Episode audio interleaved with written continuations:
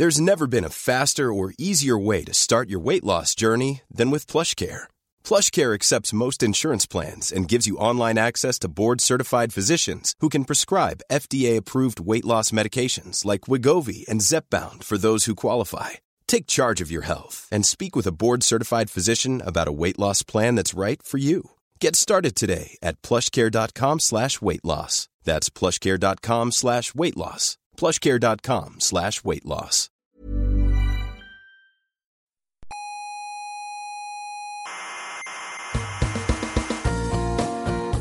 Aquí comienza Coffee Break, la tertulia semanal de la actualidad científica. ¿Sabe usted una cosa? Dígame, Yo cuando pienso en grandes distancias me mareo. ¿ah, sí? ¿Se, se marea? Sí, me entra vértigo ante la estupefacción. Ya verá, diga una distancia grande. Un- ¿Una distancia grande? Sí, una distancia grande, dígala. Eh, yo qué sé, 20.000 años luz. Ay, Sí, se, se ha caído, sí. Coffee Break, el único programa científico que apoya el estupor.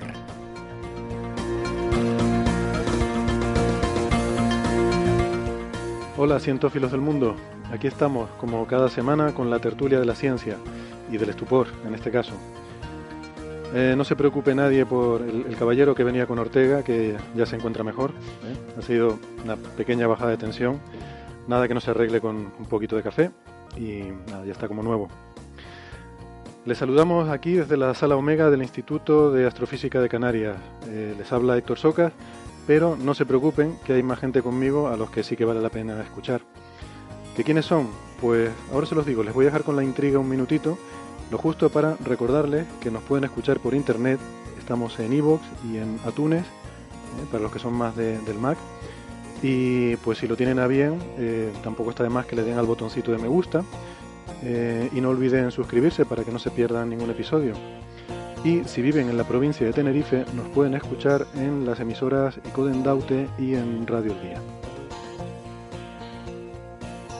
Bueno, pues ahora sí paso a presentar a estos compañeros y sin embargo amigos con los que hoy tengo el gusto de compartir café y tertulia. Andrés Asensio, doctor en ciencias físicas, investigador del Instituto de Astrofísica de Canarias, ¿qué tal? Hola, ¿qué tal? Carlos Westendor, doctor en ciencias físicas, coordinador del Grupo de Análisis y Desarrollo. Hola Carlos. Hola, ¿qué tal? Y Julio Castro, doctor en ciencias físicas, investigador del Instituto de Astrofísica de Canarias, especialista en calidad del cielo. Hola Julio. Buenas tardes, Héctor. Pues, pues nada, eh, aquí estamos. Yo no sé si... eh, no sé por qué tema les parece que empecemos hoy, pero yo creo que quizás el tema estrella de la semana ha sido eh, esta, este interesante debate que se ha abierto a cuenta de un experimento que, que se ha hecho en Hungría y que nos habla de cosas con nombres tan curiosísimos como el fotón oscuro, ¿verdad? Lo O- oscuro nos llama, eso está claro. Lo oscuro nos llama muchísimo. Siempre. La fuerza oscura, La fuerza oscura. ¿eh? también se habla de fuerzas oscuras Gran por ahí. palabra, ¿no? ¿Cuánto se usa? O sea, es que, oscuro significa ya atractivo, sinónimo de... Cada vez lo vamos utilizando más, ¿no? Yo creo que hay que tener en cuenta cuando... Yo la verdad es que digo estas cosas casi que pidiendo disculpas, ¿no? Con esto de que los científicos estemos últimamente, continuamente hablando de cosas oscuras. Yo creo que mm, esto lo que refleja un poco es desconocimiento, ¿no? Por eso yo creo recordar, Carlos, que tú una vez mencionabas que a la luz infrarroja Sí. en algún momento se le llamaba radiación oscura, Radiación ¿verdad? oscura, claro, hasta que se supo lo que era. Simplemente que la que no se ve, pues es oscuro. Algo que no el, se... cuar- el cuarto oscuro, ¿no? Donde se, donde se revelan las fotos. Claro, claro. el- Además, sí, es que además yo tengo una anécdota personal porque luego, la, porque pasa es que este concepto tan oscuro, tan científico, luego la gente no lo tiene por qué pillar. Y yo tengo una anécdota personal, terminando la carrera, estaba haciendo un trabajo de la radiación del cuerpo negro y tenía un libro o un trabajo que se titulaba Los secretos del cuerpo negro, creo que era algo así. Y un amigo que estudiaba Derecho, esto es real, ¿no? Entonces pasó por encima, me vio los apuntes o vio el libro aquel, Los secretos del cuerpo negro. Claro, estuvo riéndose de mí. Porque probablemente pensando lo último que le pasa por la cabeza es que estamos hablando de radiación y tal. Está claro, está claro. Y era, pero todavía me acuerdo, de- por estos, estos conceptos negros y oscuros y dan para mucho.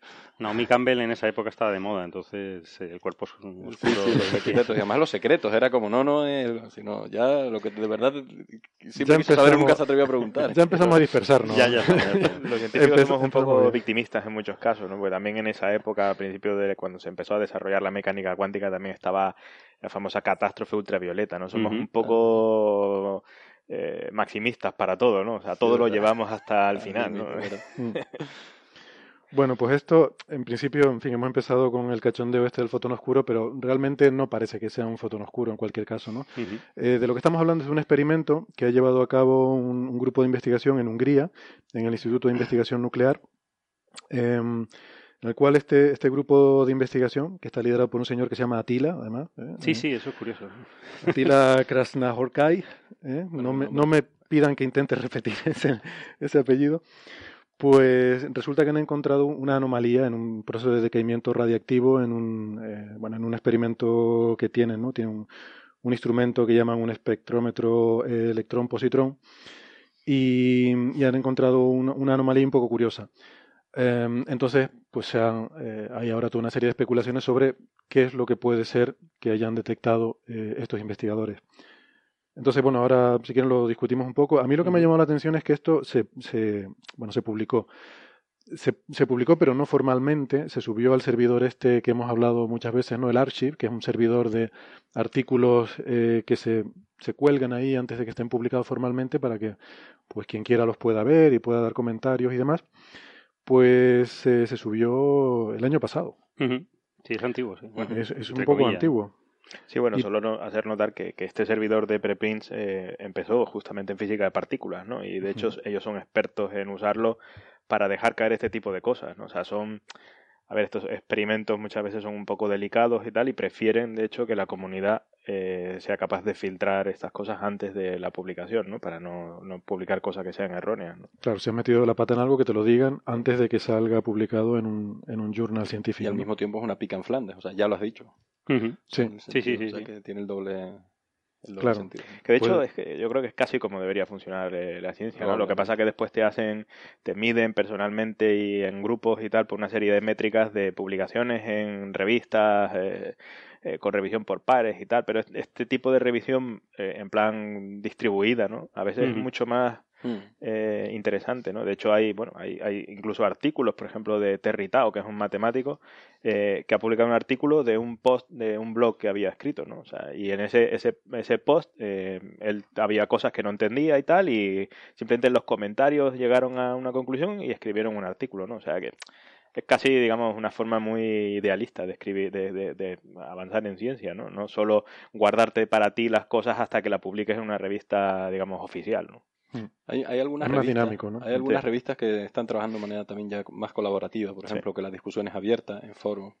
En, la, en el campo de la física de la atmósfera hay varias revistas que funcionan así, ¿no? Entonces, incluso la revisión de tus árbitros o los referees, vamos, es pública, es abierta y, Y distribuida, Y distribuida, bueno, sí. cualquiera puede entrar, ¿no? En la práctica, como tienen, las revistas están sometidas, porque es la presión que están sometidas a mucha presión, porque nosotros estamos mucho, sometidos a mucha presión para publicar en ellas, y entonces, pues tampoco se produce el efecto de un debate tan abierto, porque hay tal cantidad que no puedes ir a revisar periódicamente. Si, si fuera un poco más seleccionado, pero eso Sí, probablemente seguro- es el camino. Es mucho seguro que los camino, temas ¿no? delicados sí que- abiertas, Seguro que en los temas delicados sí que hay esa discusión. por, ¿no? probablemente, sí, sí, sí. Entonces, bueno, pues la verdad que este artículo había pasado un poco desapercibido mm, porque, bueno, tampoco la interpretación que ellos daban era, era del todo a lo mejor convincente o del todo eh, no, no era tan contundente, ¿no? Y, y luego recientemente, pues un, un grupo de, de investigadores en Estados Unidos eh, lo que han hecho es eh, pues hacer su propia interpretación de esos, de esos datos Que esa es la que se hayan Claro, publicado y realmente esa es la noticia, ¿no? Eh, porque este, este grupo, de, mm, liderado por Jonathan Feng en la Universidad de California en Irving, eh, acaban también de, colgar precisamente en este servidor una, bueno, un- su, su propio análisis de, de estos resultados de este experimento de los húngaros. Y, y ellos, bueno, piensan que eh, podemos estar realmente viendo indicios de una quinta fuerza de la naturaleza, ¿no? Chachan. Chan, chan. Sí, sí, sí, que no, es, no es moco de pavo. Eso es muy No, no, gordo. es una cosa muy gorda, claro. es realmente, o sea, estamos, bueno, pues son de estas cosas que si se confirman, no solo va de premio Nobel, sino va de cambio de paradigma, ¿no? Cambio de paradigma, sí. Recordemos que las cuatro fuerzas básicas de la naturaleza que conocemos, pues son la, por una parte está la gravedad, luego está la interacción electromagnética y luego hay la- las dos fuerzas nucleares, la nuclear fuerte y nuclear débil. Hasta ahora pensamos en el modelo estándar de la física que esas son las cuatro interacciones básicas y que a partir de ahí se construye todo lo que conocemos. Aunque, pues claro, como siempre, la gente está intentando ir más allá, buscar cosas nuevas, pues se hablaba hace mucho tiempo de la quinta fuerza, la quinta fuerza, ¿no? Y hasta ahora, bueno, siempre, eh, o sea, nu- nunca se ha llegado a nada y nunca nadie ha demostrado que, que pudiera existir una quinta fuerza. No, Esta todo- podría ser la primera. que no era necesaria hasta ahora. O sea, Claro. si, si hubiese postulado antes y dices, Sí, que bueno, es cierto, sí que es cierto no que la materia no oscura es difícil acuerdo, meterla dentro del modelo estándar, ¿no? O sea, el modelo estándar, digamos, no, en claro, principio no a priori no explica la materia oscura. Además lo hemos hablado aquí, ¿no? O sea, que hay una teoría... O sea, hay, una, hay, hay gente que propone teorías alternativas al concepto de la materia oscura. Y van en este sentido, que lo hemos hablado, ¿no? Claro, O- claro. O te cuestionas las leyes de Newton o tienes que meter una quinta fuerza. Entonces, este tipo de descubrimientos irían directamente a explicar, a ayudar sí, a sí. explicar, eh, ayudar a explicar, pues, entre otros problemas, el de la materia oscura. Porque además una de las cuestiones es que ya se planteaba, ¿no? La existencia del fotón oscuro. O sea, de una partícula pequeña que pudiera estar eh, pegada por una fuerza a un fotón. Pero con masa, una partícula con masa Tiene que tener un masa, fotón, ¿no? claro, y eso podría llegar a explicar la- parte de la materia, la materia oscura. oscura, claro. Pero con las cuatro fuerzas clásicas, pues realmente estabas limitado a unas masas de esa partícula muy pequeñas, ¿no? Entonces lo, lo novedoso de esto es que Sí, de hecho yo no lo sabía. Que son hay, hay muchos experimentos. siete ¿no? órdenes de magnitud por encima. ¿no? La masa de la partícula, 17 megaelectronvoltios que, bueno, que se entiende que, han, que tienen descubierto. Sí, eso es lo que han detectado aquí los húngaros, detectado. Entonces está, estaría muy bien, porque claro, abre un universo nuevo, porque. Porque claro, todas las estrellas si algo emiten son fotones, eso sí está claro, ¿no? Hay una cosa curiosa, ¿no? Y es que una de las cosas que sorprende de este tipo de experimentos es la- las bajas energías, ¿no? En las que trabajan, que son, uno cree que ya estas cosas están completamente exploradas y tal, ¿no? Sí. Y bueno, 17 megaelectronvoltios es, digamos que pff, eh, prácticamente nada de energía, al menos en física de partículas, ¿no? Comparado con el LHC, comparado por con el ejemplo, LHC, ¿no? Claro. que uno cree que hay que irse a cosas gigantescas y cada vez más energéticas para descubrir cosas y bueno, se pueden encontrar cosas con...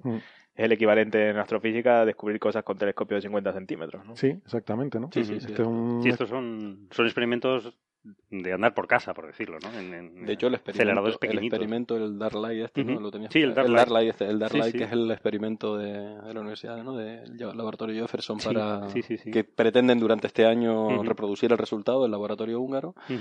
Eh, real- eh, esta partícula está en el rango bajo de trabajo en el que lo habían diseñado. Iban a trabajar a partir Sí. de 10 megaelectronvoltios para arriba. De entonces 10 a 100, realmente sí, van en la parte más baja, sí, sí. Sí, muchas veces es, es diseñar el experimento, digamos, con esa idea feliz o, o trabajada, ¿no? En el Ujú. cual a lo mejor un, un, un ca- un cacharro incluso bastante antiguo, ¿no? Te puede servir si uno diseña el experimento No, correctamente. y de hecho están cogiendo datos de 1980, y he estado alucinando, de, de experimentos de este tipo, de colisiones, reinterpretándolas, buscando este, este Claro. fotón oscuro otra vez. Es decir, que esos datos todavía son válidos, lógicamente. No, la cuestión es que, mm, por lo que he estado leyendo, yo no conocía esto, eh, existía una anomalía mm, bien conocida desde los años 60, se había detectado eh, en ciertos procesos de, de desintegración que no se había explicado hasta ahora. Eh, y de hecho esto es lo que da lugar a la historia del fotón oscuro, ¿no? Se, había postulado la, la posible existencia de esta, de esta partícula, que ahora comentaremos un poco lo que es, pero para intentar explicar unas anomalías que se encontraban en algunos experimentos, pero que no, no tenían un límite de confianza tan fuerte como este, ¿no? Porque hay que Claro. decir que el experimento húngaro es que pasa de 6 sigma. Sí, Quiere sí, decir, sí. tiene un límite de confianza brutal. No, el Eso experimento llevan tres años trabajando. No, no se les puede acusar a los húngaros, por lo que yo he leído también, de ser el típico que a veces pasa en los... dudoso, ¿no? Eh, Sí, en los grandes proyectos pasa mucho, no tienen esa presión por sacar un resultado espectacular y entonces a la primera que lo obtienen casi sin poder comprobar se lanzan a hacer una rueda de prensa, ¿no? Esto llevan tres años y dice que han ido descartando fuentes de error y etcétera, ¿no? O sea, llevan tres años con su experimento trabajándolo antes de atreverse a decir, Sí, oye, el aquí encontramos es, que... Es muy sólido, lo Sí, único... sí, era un, además un, un experimento Claro, muy claro. sencillo, es un experimento sí. de scattering de partículas, ¿no? Facilísimo. Sí. impacto. Ahora- y- ahora lo y comentaremos. fueron- Pero y lo, lo único que le falta al experimento es que lo confirme otro experimento. Exactamente. Eso es lo único que falta por ahora. Claro, o sea, si, si está todo bien en el experimento, eh, pues, eh, o sea, este, este nivel de 6 sigma lo que se refiere es al nivel de confianza estadístico, o sea, Claro. al hecho de que lo que han observado no sea una fluctuación estadística. Creo que está del orden de una entre 200.000 millones la probabilidad de que sea una, De que sea casualidad. de que sea casualidad. De que sea de que casualidad. sea casualidad.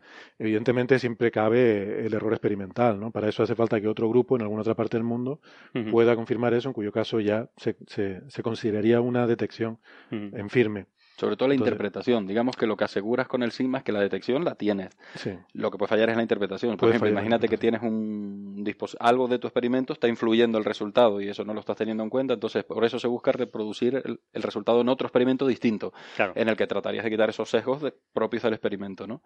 Pero bueno, una detección tienes, lo que pasa que igual has detectado, vamos a poner un ejemplo burdo, igual has detectado los 220 voltios de la red, ¿no? Que no sería el caso, se entiende que eso lo habrán descartado. Sí, sí, claro. Pero bueno, es la típica cosa que uno trataría de... Sí, lo que Pero se bueno, tú has detectado algo, eso, yo- eso sí lo pueden decir. Lo que se llaman los sistemáticos, ¿no? Que muchas veces son Exacto, difíciles de controlar. Son difíciles de experimento, controlar. Hmm. Entonces, bueno, mm, realmente llevamos un rato hablando del fotón oscuro porque es muy llamativo el término, pero eh, no, no parece que el experimento sea esto lo que ha observado, ahora lo discutiremos, pero sí que es lo que ellos estaban buscando. Quiero decir, este grupo húngaro Sí. construyeron este, este experimento, igual que otros grupos anteriormente, para intentar, justamente por esta anomalía que se había detectado desde hace tiempo, intentar explicar eh, esta anomalía en base a esta, a esta partícula, ¿no? a este fotón oscuro. Am, en principio, las interpretaciones, sobre todo a raíz de este trabajo, que es el que realmente es la noticia de este grupo estadounidense, irían por otro lado. Eh, se hablaría de, de un, de un bosón eh, que... bueno, Protofóbico, ¿no? sí, protófugo. quizás Protófugo, la Son unas palabras muy terribles. palabra Yo- terrorífica, ¿no? Realmente el fotón oscuro, por lo que yo no soy especialista en física de partículas, es un mundo muy aparte del nuestro. O sea, está muy en paralelo y en cambio, pero cuando conoces esa vía ya te vas por otro lado. Sí, yo, yo me perdía con los pero sí es cierto ¿no? que lo... Es, es paralelo porque no se cruza con el nuestro. Es paralelo, no se cruza nada. Eh, pero bueno, sí es verdad que Pero tiene mucho que ver, Claro, ¿no? porque entre otras cosas, un gran proveedor de partículas es el, universo, el espacio, ¿no? Pero sí que el, eh, eh, básicamente la diferencia, o sea, lo que habían detectado, de hecho también hablan de la fuerza oscura, o sea, ya estaba postulada esa quinta fuerza, que también por supuesto oscura, como no, si estamos ahí. Y entonces esa fuerza que eh, sería capaz de unir, pues eso, ¿no? Un fotón oscuro, o sea, una que sería capaz de unir algo con masa a un fotón, Claro, una fuerza que sería capaz de mantenerlo unido. pero como sería de muy corto alcance, claro, de muy, realmente. muy, muy cortísimo alcance, etcétera. porque si tiene masa, tiene Y de poco hecho alcance, hablaban claro. en función del rango de la masa, en función de los modelos y el rango de la masa, hablaban de fotón oscuro o directamente de partícula Z prima, Ujú. creo, algo así, le ponían nombre, ya no, no lo llamarían, o sea, si- estando dentro de los rangos de la masa del electrón, por debajo de la masa del electrón, pues hablaban de fotón oscuro y si no, pero era una cuestión de terminología para referirse a una partícula que no habían definido, unida, que era capaz de unirse a otras con una fuerza que tampoco habías definido, pero que podría explicar la anomalía. Yo lo que tenía entendido es que se hablaba de acoplamiento con electrones. Bueno, el, o sea, el, tem- el- a ver, el término de fotón entiendo que viene de que sería la partícula asociada con una fuerza eh, responsable de interacción en entre materia oscura. O sea Sí, que Sí, es Sí. el equivalente de electromagnetismo en una Claro, en el- materia cada oscura, ¿no? fuerza lleva un bosón asociado, que es el que lleva la, la información de esa fuerza. Del electromagnetismo es el fotón. El fotón es de- la partícula asociada al campo electromagnético, que es el campo que es responsable de la fuerza De la gravedad es el gravitón, Sí, que no, lo- no lo hemos visto todavía, lo hemos visto, curiosamente. sí. Luego está la, la fuerza débil y la fuerza La nuclear fuerza fuerte, ¿no? El Que gluón, en el caso de la fuerza nuclear fuerte, y el- los bosones W y Z de la nuclear débil. Toda fuerza tiene un bosón asociado. Este sería el bosón, el fotón oscuro, de la, de la, de la otra, de esta quinta De esta fuerza. quinta fuerza. De una quinta fuerza que sería una interacción eh, de la materia oscura. O sea, sería una fuerza que a nosotros no nos afectaría, ¿verdad? La materia ordinaria no, no tendría ningún tipo de... Es una interacción entre partículas de materia oscura, que es muy interesante porque... mm, Lo que se usaría para hacer pilas de materia oscura, sí, sí. básicamente. Pero claro, esto es muy interesante porque nos cambia un poco el paradigma. Vamos a ver, todo esto es, es especulación, Sí, ¿vale? sí. no, no estamos hablando de que hay- no hay ninguna evidencia Bueno, observacional. es especulación, es un, Hay un experimento. es un experimento, es un resultado. Es un resultado, efectivamente. es un Sí, no, me Pero es una, refiero a lo que... algo más, una- quiero una decir que- interpretación de un resultado Sí, vale. Me Bueno, refiero a quería marcar que es algo más que una idea feliz, que ya Sí, empiezan sí. a haber unos Sí, resultados que hay que probar, ¿no? No, perdón, es que quizás me he expresado mal. Quería decir que es una espe- especulación lo que voy a decir ahora, que es que Ah, perdón, el hecho de que la materia oscura interactúa consigo misma. Bueno, O sea, tenemos claro que no interactúa con la materia ordinaria, pero eh, en principio, o sea, en principio la idea generalizada es que la materia oscura no interactúa con nada, ni siquiera con, bueno, si se encuentra una consigo misma, pues a lo mejor se aniquilan, ¿vale? Y, y dan lugar Sí. a radiación gamma y tal, que se ha, se ha intentado explicar alguna emisión que se ha observado en el universo, a lo mejor como aniquilación de materia oscura. Pero bueno, que en principio eh, es transparente a sí misma y de hecho cuando se producen estos choques de galaxias se ve que la, la materia oscura mm, pasa por- como si fuera lado, sí. fantasmagórica, ¿no? No, no choca, digamos, sino Sí, que se atraviesa. Eh, entonces siempre hemos trabajado con este paradigma. No hay ninguna evidencia observacional en la cosmología de que la materia oscura interactúe, sino más bien lo contrario.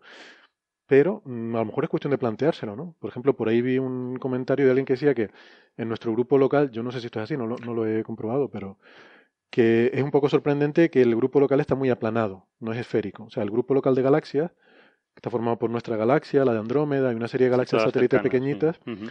no, esas galaxias satélites no están repartidas esféricamente a nuestro alrededor, sino que está como aplanado. Entonces, claro, si pensamos que la distribución de galaxias obedece básicamente a la distribución de materia oscura, porque es el 80% de la materia que hay, o sea que las galaxias se forman donde hay materia oscura, pues eh, desde ese punto de vista, mm, bueno, parece que si la materia oscura no interactúa con nada, debe estar repartida homogéneamente, esféricamente, ¿no? Sí, lo que pasa es que también es cierto que si no estoy equivocado, la interacción, por ejemplo, en escalas galácticas, ¿no? De cuando chocan dos galaxias y tal, de materia, digamos, la materia visible, eh, es solo a nivel eh, gravitatorio. ¿no? O sea, no hay suficiente densidad, por ejemplo, como para que haya una interacción electromagnética como ocurre, por ejemplo, yo que sé, en la atmósfera del Sol o algo así, ¿no? Bueno, pero la materia ordinaria sí que el gas en las galaxias, sí que cuando las galaxias chocan, sí que el gas se, se queda en medio. O sea, se- de alguna forma existe una fricción del gas de una galaxia contra el de la otra. Pero no sé si es una fricción de tipo electromagnético o es simplemente una fricción, digamos, gravitatoria por, no lo sé, por mareas o cosas de ese estilo, no lo sé. Ahora, la verdad yo, que yo entiendo que sí es interacción, porque las estrellas es diferente, ¿no? O sea, las estrellas sí que pasan a través y hacen esa interacción gravitatoria que tú dices, ¿no? No se tocan, digamos, entre Ujú. comillas. Las estrellas, cuando hay una colisión de, de galaxias, lo que se observa es que el comportamiento, por una parte está el comportamiento de las estrellas, que mm, eso interactúa gravitatoriamente, pero pasan sin tocarse, y por otra parte está el comportamiento del gas, que es extenso, eh, y entonces sí que la- las nubes de gas sí que, sí que se encuentran, ¿no? Em, y entonces ahí es- se, forman incluso frentes de choque, ¿no? Que emiten rayos X y tal. Entonces es diferente, ¿no? El, el comportamiento de las estrellas y el del gas, ¿no? Sí, luego- bajo esa suposición, efectivamente, sí, uno debería haber visto algún tipo de interacción De materia oscura. electromagnética de materia oscura, ¿no? De O todas sea, formas, de su, de si su yo no me equivoco, eh, si existe el fotón oscuro, y si, Mm. si es un fotón que tiene masa, no hace falta materia oscura. O sea, el fotón oscuro explicaría la cantidad de masa Claro, es que lo que estaba releyendo aquí, porque había visto algo, yo había leído hace algún tiempo y por eso recuperaba, ¿no? Que efectivamente era, era un... Esto obviamente ya empieza a entrar en los campos de la física teórica. Es parte de las predicciones de la teoría de cuerdas. perdón, un segundito solo. ¿Se han dado cuenta que hemos pasado de un experimento de unos húngaros sobre electrones y no sé qué, de repente hablar de choques de galaxias y ahora estamos Claro, hablando claro, Y de volvemos, de lo grande, de Es lo genial. infinitamente grande a lo infinitamente pequeño. que es la Es genial. motivación, Ah, sí, la pam, motivación sí. nuestra y la de también de los eh, Claro, no, bueno, pero es que todo va con el nuestro éter del siglo XXI, ¿no? Que es la materia oscura. Que Claro. tenemos que darle una explicación y dejar de que, de que deje de ser definitivamente, eso lo hemos hablado algunas veces, ¿no? Que deje de ser nuestro éter actual. Hay que dejar, hay que eh, y hay muchísimo esfuerzo científico puesto en ello, ¿no? Claro. Y todos estos resultados se enfocan, ¿no? Eh, perdona sí. que te interrumpí, por favor. Sí, Julio, no, decía que, que sí, que efectivamente que estaban postulado como una, era una de los resultados que predecían alguna, en- dentro de la teoría de cuerdas se predecía un resultado un- del fotón oscuro como una partícula asociada, acoplada al fotón. Y eso daría una explicación, eso daría una explicación pues muy consistente, muy potente a, a la materia oscura, porque precisamente entonces vendrías a asociar esa masa que no ves con los fotones que sí ves. Entonces Ujú. es una manera, ese vendría a explicar por qué no los ves, o sea, por qué estaban ocultos, ¿no? Porque estabas asociándolos, o sea, si está acoplado a cada fotón, digamos, una partícula con masa que no eres capaz de detectar, que no había sido capaz de detectar, y claro, fotones, por eso yo no, las estrellas están emitiendo constantemente, y entonces estarían dando ese aporte de materia oscura precisamente justo en los núcleos galácticos, etcétera. ¿no? También es cierto que, claro, si, si pero tiene todo más- dentro de la teoría. si este bosón tiene masa, la, la interacción es a mucho menor escala, ¿no? Con Mucho lo menor cual, escala, claro, eso es sí, hecho, importante. que es puede muy, ser muy que a bien, nivel Como el fotón no tiene masa, a nivel es- cosmológico seguramente llega a lo muy, muy mejor lejos, no se llega ni a ver, ¿no? Claro. Claro. O sea, no es igual que la interacción que puedes mm, inducir un fotón, ¿no? De todas formas, eh, bueno, nos estamos centrando Sí, sí. mucho en lo del fotón oscuro, ¿no? Pero eh, digamos que esa es una de las posibilidades y es la justificación histórica de, de este tipo de experimentos. Pero realmente la interpretación que parece más probable es la de este proto- eh, bosón protófugo, que Sí, yo no sé, no sé lo que significa eso, pero bueno, que es un eh, que sería, vamos, que, que yo no sé hasta qué punto esta, esta segunda interpretación, eh, que es la que, la que da el grupo de FEN, pues eh, no, no sé cómo, a ver, no sé cómo encajar esto en la, en el esquema este de materia oscura, ¿no? Eh, pero sí que sería, o sea, en este caso es- estaríamos hablando de una, de una partícula, sería la partícula asociada con una fuerza de muy, muy corto alcance, De muy corto alcance. eh, de apenas unos pocos radios atómicos. de núcleos atómicos, ¿no? Sí, O por sea, la energía que tiene, claro. Sí, sería como la... O sea, cuando hablamos antes de las diferentes eh, fuerzas, las cuatro fuerzas de la naturaleza, van de, de mayor rango a menor rango, ¿no? La gravedad es la que Claro. tiene más rango, ¿no? La electromagnética, bueno, también va como el cuadrado de la distancia. Y, y luego las, las nucleares fuerte y débil, la, la débil es más débil, pero tiene más rango, y la fuerte eh, tiene muy poquito Y rango, será más ¿no? débil, más lejos llega. Sí, Claro, de- alguna sí, forma- Hasta, de hecho, las estimaciones son que la, su rango de interacción es del orden del tamaño del núcleo atómico. de ese orden. Es de esta está- nueva de esta quinta, quinta fuerza, Sí, sí. sí, exactamente, ¿no? Entonces, bueno, eh, yo entiendo entonces que en esta, dentro de esta interpretación realmente no tendría nada que ver con materia oscura. O sea, sería simplemente una quinta fuerza que afecta a la materia ordinaria. Entiendo que afectaría Ujú. la materia oscura en la medida en la que se te puede estar colando masa pegada a, otras partículas, por ejemplo, este bosón, pues no sé, ellos eh, ponían en el modelo, ¿no? O sea, el asunto es que asociado a una partícula que tú sí ves, tienes acoplada a otra partícula que no estabas teniendo en cuenta. En ese sentido podría encajarse. Pero tampoco sé muy bien cómo se encaja en concreto el, bosón que han planteado. Yo de todas formas entiendo que cuando hablan de acoplamiento, eh, tampoco soy un experto en física de partículas, pero yo creo que cuando se habla de acoplamiento se refieren a otra cosa. Eh, de todas formas, mm, eso no me encaja mucho con una de las, digamos, de, de las pruebas empíricas de la materia oscura que es la formación de estructuras en el universo, porque en principio, eh, durante la época eh, en que el universo era, mm, era, era opaco, era ópticamente grueso, no se pueden formar estructuras porque la presión de radiación eh, evitaba, evitaba que nada pudiera colapsar. ¿no? O sea, la presión de radiación era tan fuerte que era comparable a la gravedad.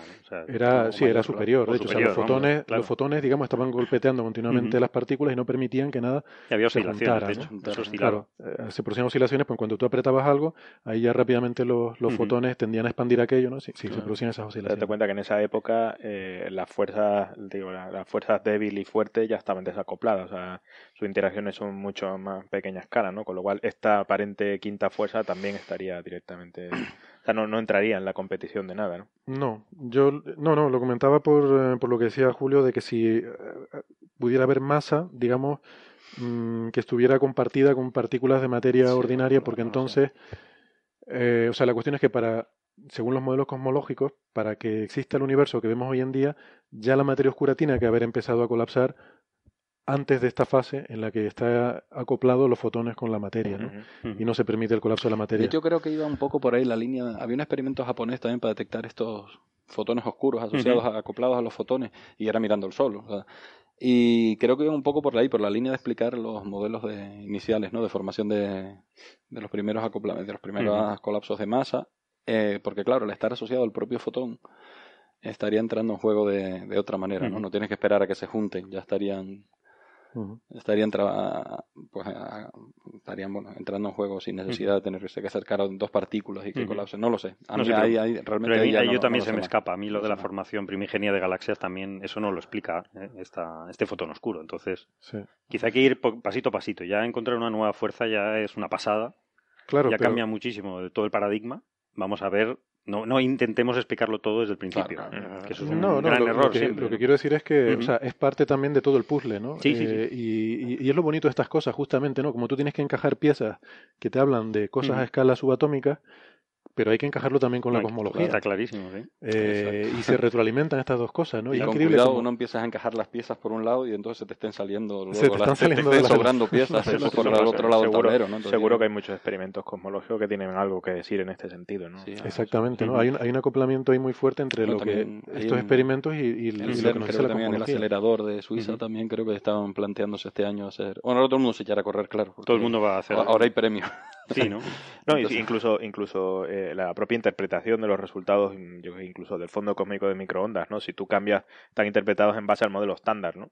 Eh, si uno añade ingredientes extra como este tipo de fuerzas y tal, pues a lo mejor puedes poner algún tipo de, de límites, ¿no? A, valores que la caractericen, ¿no?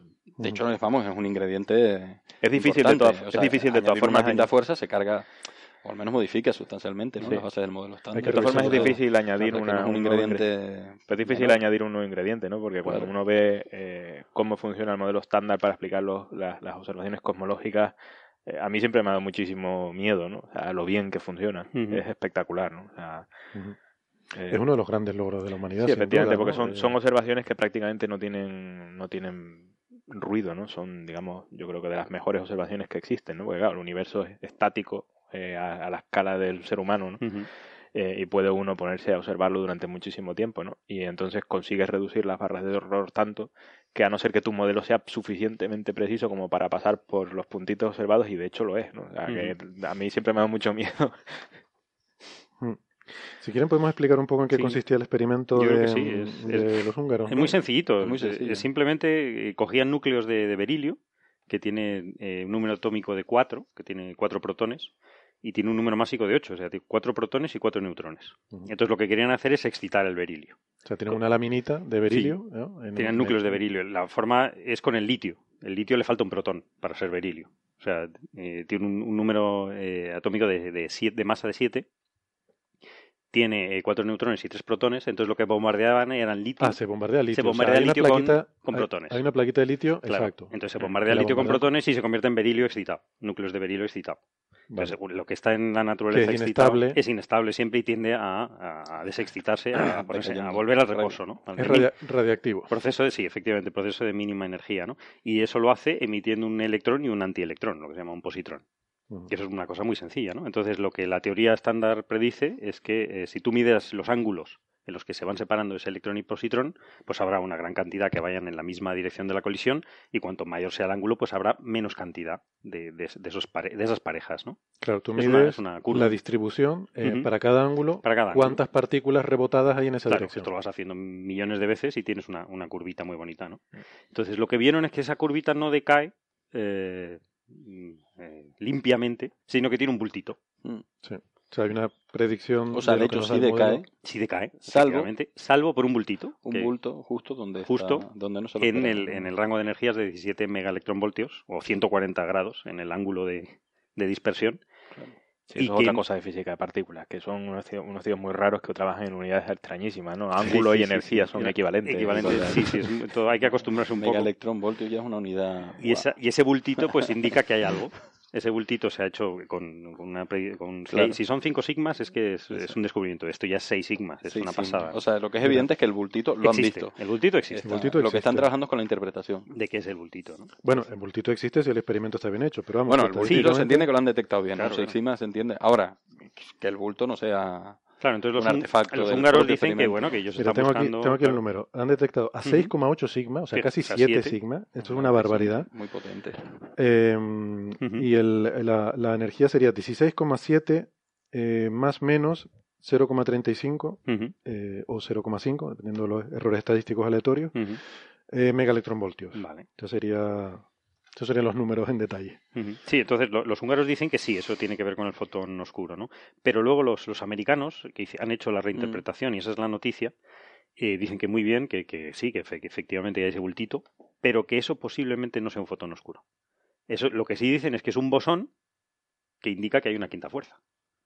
O sea, que ellos siguen eh, insistiendo en que hay una quinta, una nueva fuerza, Mm. Ese es el bosón de esa, de esa fuerza, Hay conceptos mezclados, está en todo el mundo. pero ahí, no es el fotón oscuro. Está todo predicho. No es el porque, hay, manera. porque hay otros experimentos que no son consistentes con estos resultados, con ese rango de energía o con esos rangos estadísticos que yo me pierdo, ¿no? Porque física de partículas es, los artículos son, son duros, duros. Sí. Entonces es inconsistente con, con otros experimentos, ¿no? En cualquier caso, la solución En cualquier caso es que hay una quinta fuerza. a lo largo del próximo año. Sí. Pues se han puesto a trabajar bien en serio a, a replicar el experimento. o Sí, haber- ahora está todo el mundo mirándolo y lo que ustedes decían antes, este experimento Dark Light, que Ujú. yo creo que habría que darle el nombre al premio más chulo de cualquier experimento Qué científico guay, jamás inventado. Es chulísimo el nombre. Dark Light, Es luz, luz oscura. Luz oscura, que es ¿no? como lo hacen oscura. los- los Un checos, ¿no? un En- oxímoron, ¿no? Eh, En, en- en el teatro de luz oscura, eso que está todo oscuro y hay unas, Ah, hay amigo, unas claro. pegatinas Ah, bueno, bueno, fosforescentes sí, sí, y que es muy también, bonito también. el lo efecto. ¿no? así, ¿no? Y es cerca de Hungría, o sea que... Seguro que en Chequia, Hungría también hay... Seguro Pero el que el, oscura. Dark Light es americano. oscura. Es, americano el experimento. Sí, el Dark, Light es... No, el nombre es, estupendo. Estadounidense. Luz oscura es fantástico. Estadounidense. Estadounidense. Pues, pero este es un experimento que ya estaba, mm, Sí, ya sí, está sí, en marcha, sí. de hecho está funcionando. 2014. Y ellos tenían ahora previsto el hacer un barrido sistemático en, en el rango este de, de 10 a 100, a 100 megaelectronvoltios. Y claro, mm, van a darle prioridad a, a a estos los diez- a esos 17. 17, ¿no? Claro. Van a ir corriendo a mirar ahí, ¿no? Bueno, yo creo que sí, que esto de aquí a un año vamos un a tener claro. más, por lo menos, más evidencias experimentales que no sabemos si nos van a aclarar algo o nos van a confundir más, que es lo que suele pasar. Vamos a ver. Nos van a, a oscurecer más.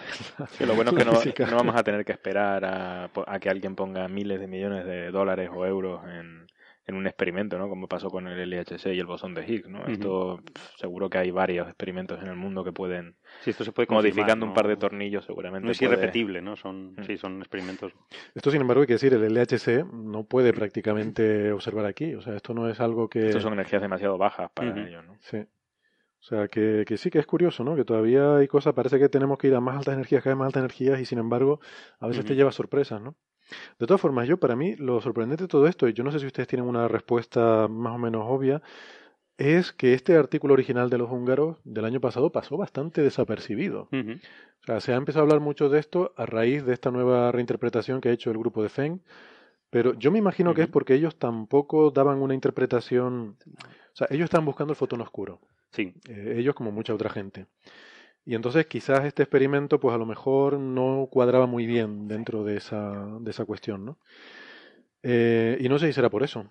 Es que está, estaba diciendo a Carlos, digo, que tenía aquí el artículo él, ¿no? Sí, el de Feng. El título se, se llama, el título de Feng. Es que a veces el marketing es importante. Evidencia de una eh, evidencia for, quinta fuerza eh, protofóbica eso protofóbica, esa palabra evidencia de una quinta fuerza protofóbica para las transiciones del berilio 8, ¿no? Las transiciones nucleares. Entonces ya el poner quinta fuerza en el título y tal es lo que hace que este artículo ya coja visibilidad, claro. Eh, mientras que el artículo de los checos tenía un título un poco más neutro, más conservador, ¿no? Que lo tenía también por ahí. Sí, sí, sí, no, el húngaro. Checo, eh, húngaro, perdón. Checo, checos son los del teatro, sí. ¿no? húngaro, es correcto, ¿no?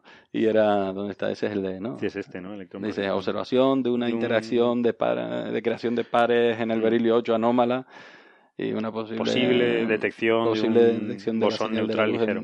claro, o sea, era una, una, descripción un poco más descriptiva de lo que realmente habían hecho. Lo otro es una especulación. Se ve, que, se ve que de marketing no andan muy allá, porque ¿cómo se llama el experimento de los húngaros? Nadie. Ni idea. Nada. No, ni idea. Ni idea, no, aparece por ningún sitio. No, ni idea. Bueno, eso lo hemos hablado entonces. Ahí, y no, me, y no es una crítica, sino es. bueno, hay una parte de crítica, ¿no? Pero que los estadounidenses son lo tienen muy en cuenta. Tienen muy en cuenta que tienen que dar la visibilidad a los resultados y se lo ocurran y se lo piensan. Es como los, las operaciones policiales, que tienen todos unos nombres súper poéticos y tal. y es porque realmente tienen que darle visibilidad. O sea, cuando es una operación grande tiene un nombre súper guapo. Pues esto es igual. o sea, los americanos no te hacen un experimento de esto sin ponerle un nombre que suene bien. de todas formas, seguro, vamos, es un básico. Sí, de todas formas, no hay que descartar el hecho de que en algún momento se explique esto por algún no sé, mecanismo desconocido del berilio en su desexcitación, algo así, ¿sabes? Claro, por eso hay que hacerlo con otros otros elementos, ¿no? Sí, pero incluso la, o sea, a lo mejor lo vuelves a ver igual, pero la, la explicación en base a una quinta fuerza, pues claro. Hmm. Claro, que, que decíamos antes, exactamente. O sea, que seguro que, bueno, seguro no, pero a lo mejor se puede explicar de otra manera, ¿no? Mucho más natural, ¿no? Esto lo que habrá es que desarrollar una teoría que hmm. haga predicciones y luego constatar esas predicciones, ¿no? Yo creo que sería la forma en la que realmente nos convenceríamos todos. Y esto, bueno, sí, de hecho Dark Light creo que usa, usa hidrógeno, si no recuerdo mal, no usa, no usa litio para, para hacer este tipo de, de, sí, lo están desvinculando del Entonces, berilio, ¿no? O sea, están, exactamente, están buscando directamente el, el, par ese de la partícula. Claro, entonces no es solo encontrarlo en otro experimento, sino incluso eh, en un experimento diferente. O sea, no es que alguien reproduzca el experimento y le dé lo mismo, sino que haciendo un experimento diferente, que es de lo que se trata, que, que es, todavía más, sería todavía más convincente, puedas encontrar también esta, esta evidencia de este bosón. Y te digo una cosa, puede ocurrir que los de Dark Light eh, detecten el, el bosón y luego estemos otra temporada dándole interpretaciones, porque luego hay que... Esto es el típico caso en el que el, la, la, práctica, el experimento ha ido un poco por delante, entonces ahora vendrá la teoría y es en, en, esa rueda en la que siempre se anda, ¿no? Teoría, experimentalistas, teoréticos y teóricos. Teóricos. Teóricos. Teóricos y experimentalistas, ¿no? o podría ser que no, que de una cosa incompatible. Y con estas cosas de la materia oscura tenemos, por ejemplo, la situación de la modulación anual esta del experimento Dama, el Dama Libra, que encontraba una modulación anual en la detección de, bueno, de lo que podría ser materia oscura, una, eh, en principio es un centelleo que puede verse a muchas cosas, ¿no? Pero esa modulación anual sería en principio interpretable como debido a la materia oscura y sin embargo luego el, el experimento este creo que era el X más eh, de los japoneses no encontraba esa modulación y entonces hay ahí también ese debate ¿no? que también es interesante o sea que que yo creo que esto es el principio de algo, ¿no? Y esto va a tardar. Eh, aquí se habla de que. sí. aquí se habla de que en un año estará resuelta la cosa. Yo creo que en un año vamos a tener bastante más piezas. Un año, pues a ver, probablemente habrá otro, incluso no solo el de Darlight, ¿eh? ya digo, en los del CEN creo que se han puesto las pilas también. Sí, hay varios. Y, lo que dice Andrés, probablemente haya algún otro que tenga la posibilidad de replicarlo. En un año van a haber más resultados. Yo creo que en un año lo que Pero no necesariamente la solución. No, yo creo que lo que va a haber es controversia. y, y, como tú dices, efectivamente. Encima van a obtener otros resultados que además son distintos. Van a salir cosas que a ver cómo las encajamos. ¿Quién sabe? Yo creo que esto va a dar para bastantes coffee breaks. Sí, sí, sí. bueno. No sé si, si, querían comentar algo más sobre esto o podemos ir pasando de tema. Estaba mirando aquí ahora sobre esto del Dark Photon, el fotón oscuro, que fue propuesto en 2008. Es una cosa bastante reciente, a pesar de que las anomalías datan de los años 60. Em, esta explicación es bastante reciente em, por Ackerman y colaboradores. Y, y curiosamente la Wikipedia no está bien. No, yo dice que no tiene masa. Hay que tener cuidado a veces con la Wikipedia con cosas muy recientes. Hay que tener cuidado esto no está incluido en la cosas muy recientes y sobre todo de un nicho muy pequeño. Sí, esto es muy. yo creo que la Wikipedia tiene una, claro, tiene un carácter colaborativo, entonces funciona bien en sitios donde hay mucha gente colaborando, pero en sitios donde hay muy poquita, eh, sí, aquí no, un poquito de cuidado. No se han puesto a actualizarlo. Sí, sí, sí. Pero bueno, eh, pues nada, muy interesante esto. Seguiremos atentos. Eh, no sé, tenemos más cosas de materia oscura y agujeros negros. José Ra estaría encantado con este programa, pero yo casi quería una pausita y me tomaría una cervecita primero. Bueno, bueno, eso está bien. Vamos. Eso siempre. Eso siempre, ¿no? Eso siempre. ¿Qué... Abramos la nevera. Abramos la nevera. fresquita? Sí, el otro día decíamos que no había noticias de cerveza. No había Carlos, suficiente. Carlos se puso a buscar. Y nunca es suficiente. Y yo no busqué. Y tiene que haber noticias de cerveza. Vinieron a mí. Vinieron a ti. Y ha salido una. De Voy a hacer un paréntesis, aunque te interrumpa. Lo sorprendente es que hayan noticias cuando la noticia que vas a contar es que no hay noticias de la cerveza y ahora me explico, o sea, como un, lo pongo así como... Lo dejas ahí, ¿no? Lo dejo ahí, ahora lo claro, ahí, ¿no? Para no... has hecho una predicción teórica. Has hecho una predicción Has hecho una predicción teórica, a ver si se... No, resulta que, que ha salido un titular que, por supuesto, es incorrecto, ¿no? Como la mayoría de los titulares, ¿no? Que han encontrado... Yo creo que esa es la definición de titular, ¿no? Cosa incorrecta sobre algo. Cosa incorrecta que te, que te incita a seguir leyendo y que ves que luego no tiene nada que ver, ¿no? Dice, han encontrado una, una receta de cerveza de China de hace 5.000 años, ¿no? Eh, efectivamente eso no, realmente no es la noticia, ¿no? O sea, lo que sí han, han visto en, en, unas excavaciones ¿no? muy interesantes en un sitio que se llama Miyaya, en la provincia de Shanxi, eh, han, han, visto una especie de fragmentos de, de, vasijas, de unas, de, hace, pues eso, hace tres mil y pico antes de, antes de Cristo, que tiene un, trazas de una cosa que se llama oxalato y el, oxalato de calcio. Y es una cosa que en inglés se llama beerstone, en, en español no sé cómo se llama, pero es una cosa que, que, a nosotros no nos sale, porque nosotros aquí hay bastantes personas que sabemos hacer cerveza, y porque con nosotros limpiamos, tenemos cuidado con la limpieza. Bastante, tampoco tantas, ¿eh? Bueno, 20 litros cada, cada vez no está mal. No, no, bastantes personas, digo. No, personas no dos. Personas dos, aquí ahora mismo. de hecho, se modifica la receta para que nadie más le guste. Es que o sea, el 50% de la población sabe hacer cerveza. Sí, exacto. Según este Coffee Break, de 4 2. Y eh, el Beerstone, esto es, es, un, es un precipitado, una cosa muy difícil de limpiar, por cierto, de las vasijas, y que son residuos de, de plantas y de granos que, que, lo han ido estudiando y que contienen, eh, curiosamente, pues un, granos como conocidos ya en, que había en China, como el, el mijo, el sorgo eh, chino, otro, otro, las lágrimas de Job, otro tipo de, de, grano, pero y entre ellos han encontrado cebada. Cebada, directamente. Que esa es la noticia. Es decir, en China no se sabe que hacía la cebada 3.000 años antes de Cristo. Eso, no, eso es la primera, la primera vez que se ve, ¿no? O sea, los arqueólogos son gente bastante, bastante patética, incluso para los estándares de un astrofísico. O sea, los tíos encuentran que los chinos hace 5.000 años hacían cerveza y se ponen a preguntarse de dónde viene la cebada. Claro, pero, pero es que esto, esto es interesante porque, primero, no es cerveza.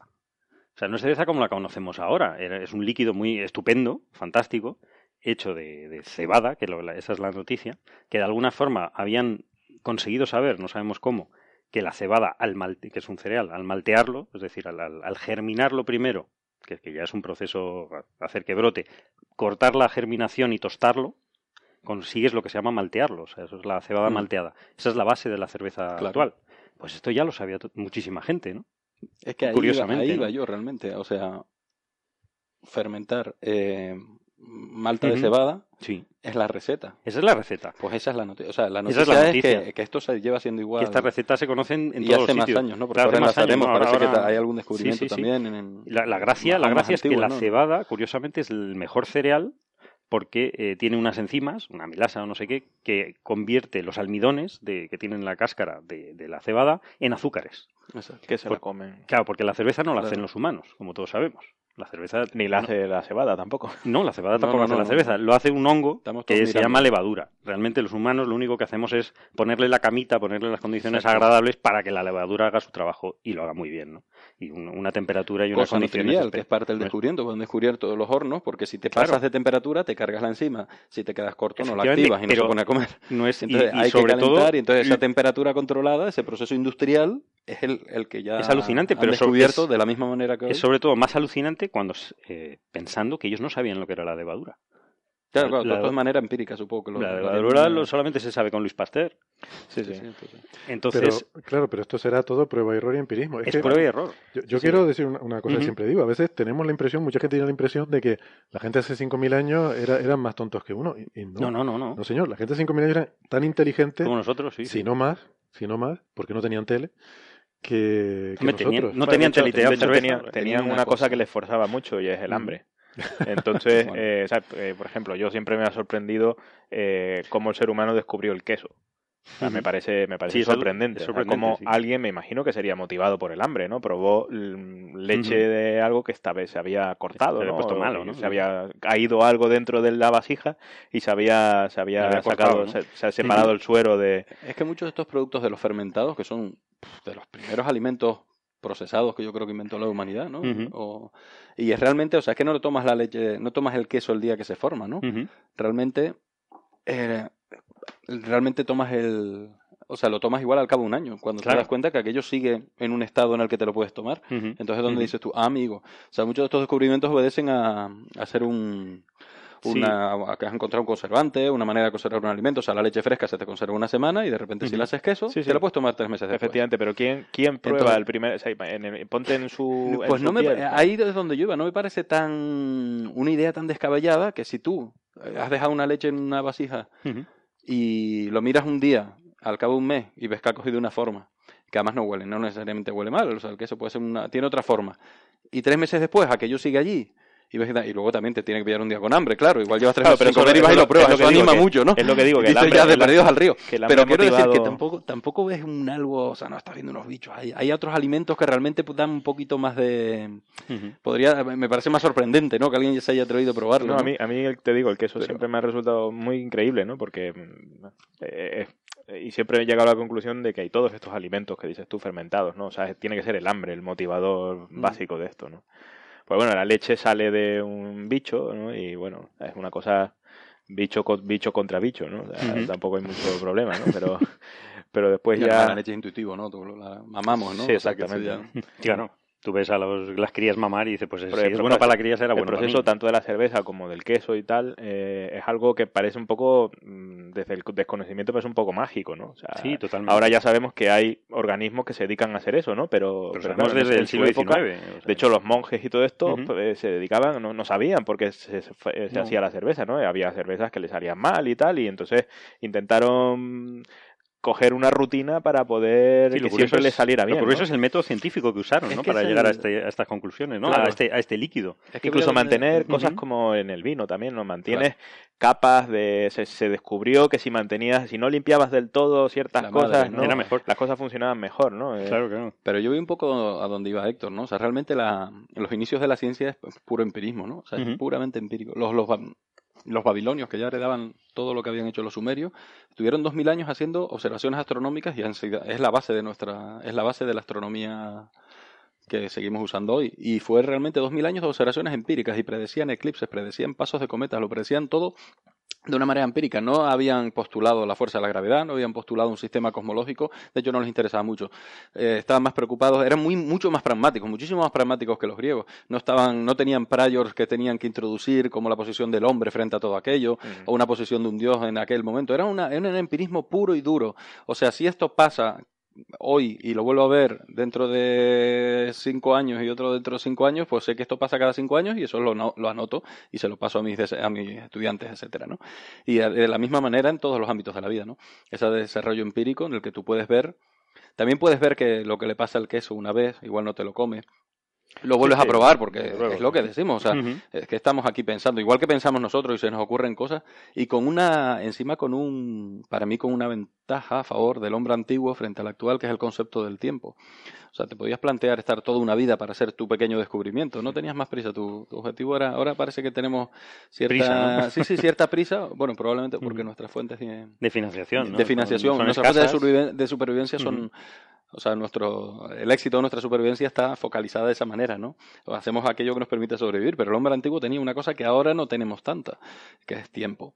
Y tiempo ya no a una generación mixta, sino a varias. Lo que yo vi, se lo cuento a mi hijo, que se lo cuenta a mi hijo, que se lo cuenta a su hijo, etcétera, ¿no?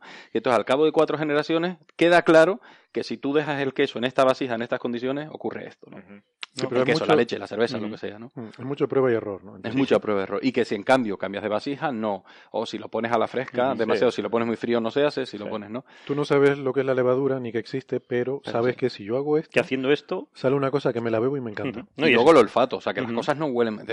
las cosas huelen. Eh, o sea, hay cosas que te, estamos diseñados un poco. Supongo que el que se, el que le resultaban realmente. O sea, el que. Eh, ¿no? Por pura selección natural. Aquel que le resultaba atractivo olores que son de cosas que realmente te matan, o sea, donde vas a tener una infección bacteriana y tal, pues acabó. Pues la selección natural lo dejó por el camino. En cambio, hemos sobrevivido a aquellos que tenemos una selección de olores que nos permiten comer esas cosas que igual claro que probaron muchísimas más cosas y alguno pues ahí se habrá quedado por el camino. No y de todas formas es cierto lo que decías tú o sea yo me da la impresión de que volviendo al caso de la cerveza no eh, la, ley de pureza esta alemana de cerveza donde se definieron los cuatro ingredientes y tal el año 1500 y algo eh, todo lo que había antes no sé si se puede llamar cerveza realmente no son digamos mejunjes no fermentados es, un mejunje muy curioso que y, está unido esto con, la otra noticia que también ha salido esta semana, que es curiosísimo, que es que la europea, la, cerveza, entre comillas, no sabemos si llamarle cerveza, es española. Bueno, es de Barcelona. ¿Y la europea? Y la europea, la europea pues, pues eh, lo que no era Barcelona entonces, ¿no? Esto pues es una cueva del Paleolítico, ¿no? Sí, sí. También, eh, de hecho, se hace cerca de Barcelona. Mil años, Es mil años más antigua que la China. mil años más antigua que la China. años más antigua que la China. Y también tenían cebada. Es que es lo mismo, por eso y, y vuelvo al principio, la intradilla que hacía. La noticia es que no hay noticia, que no, que la cerveza se inventó hace 6.000 años y que entre 6.000 años. Porque yo estoy de acuerdo. de hecho, estos arqueólogos, el equipo español, creo que han sacado y están produciendo una cerveza con la receta de esta paleolítica y la venden para financiarse. La han fabricado con un fabricante, por lo que estaba leyendo. No sé está aquí, está aquí, sí. Y entonces ellos la venden. Es una cerveza curiosa que no usa una cerveza muy poca, de muy poca graduación, no sin sé si se puede llamar lúpulo, ¿no? Porque de hecho usa. No, no puede usar lúpulo. No había lúpulo. No, no por eso, pero me refiero que no sé si entonces se puede llamar cerveza. Según la ley de pureza alemana, no. Según la ley de pureza alemana, no, pero lo que hablábamos también antes, el lúpulo es un invento posterior. el lúpulo es un conservante. El lúpulo ¿Qué, se es la ley de pureza alemana para los que no la, la, la, la Reinigungsgebot. Eso es, el donde se definió la cerveza. Es la ley. antes de antes de ahí había miles de cosas que se llamaban cerveza y ahí se definieron cuáles eran. Los alemanes son muy de, muy de 4, DINA 4, es decir, de definir estándares. Los cuatro ingredientes de la cerveza, ¿no? Antes de ellos no había nada. Agua, lúpulo y Dice, agua cereal, malteado, cereal, malteado y lúpulo. Pero el lúpulo realmente se añade como un conservante. Sí, sí. Lo que pasa que luego le ha aportado un valor añadido porque el lúpulo más es amargo y de hecho, el sabor característico. Siempre me ha resultado curioso también todo ese, ese empirismo, ¿no? Hasta llegar al lúpulo, eh, la cantidad de basura que le habrían metido a, claro, ¿por a la cerveza para Va a ser el lúpulo, no, eso es, que has probado un millón de plantas. Ahora uno, claro, puedes ir al laboratorio, analizar qué es lo que la, qué parte del lúpulo es el que está generando los alfa ácidos estos que te generan también el, el amargor y tal, y que y, son también, eh, destruyen bacterias y tal, ¿no? O sea, de hecho, en la, en la China habían echado tubérculos y cosas para darle y, y, semillas y raíces de plantas para darle sabor. Y para jugar con el dulzor, incluso para meterle más cantidad de azúcar. Lo mismo que se hace ahora,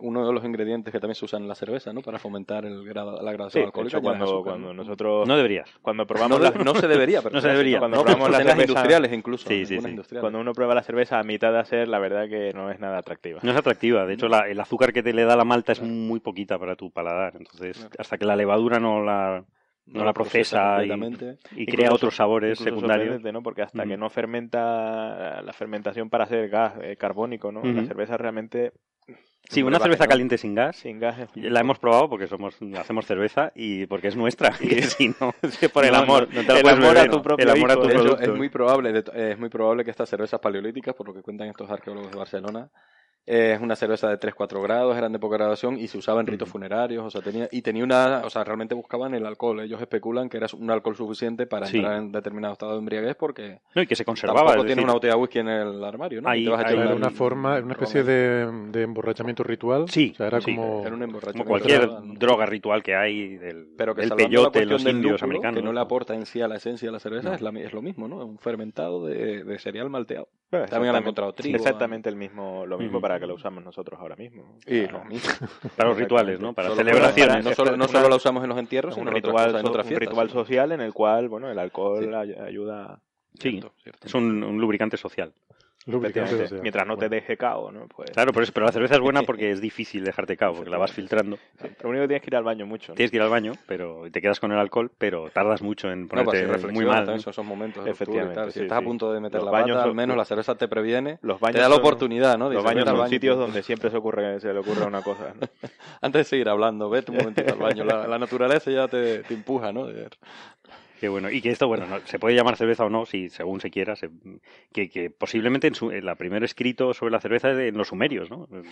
Eh, todo empieza en Que hay una diosa dedicada a la Nicasia, a la, cerveza, ¿no? Todo empieza en Sumeria, ¿no? Toda la, historia, desde luego. Mm. Y, y, que realmente hay mucha gente que ya está extrapolando salvajemente y dice que nosotros existimos como especie gracias a la cerveza. Porque la cerveza, aparte de los rituales, es una forma de potabilizar el agua.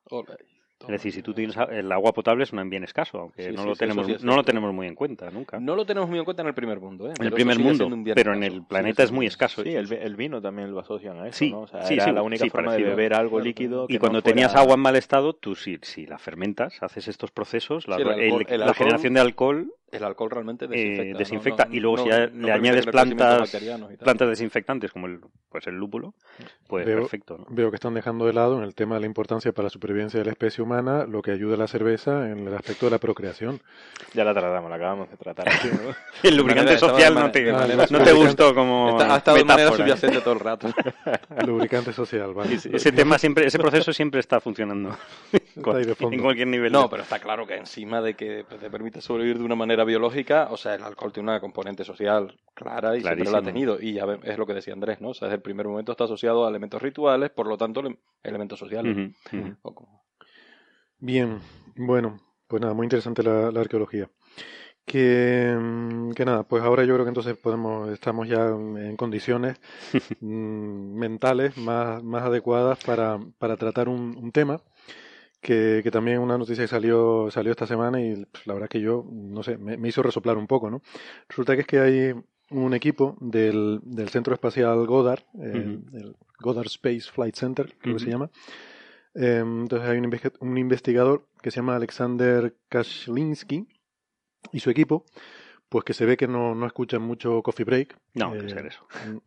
Porque eh, les ha dado por ponerse a decir que en realidad la materia oscura son agujeros negros primordiales, que es algo que cualquier oyente de Coffee Break que haya estado atento los últimos, no sé, el último par de meses que hemos tratado este tema, pues sabe que, que no, que eso es algo que está bastante descartado por diversas razones, ¿no?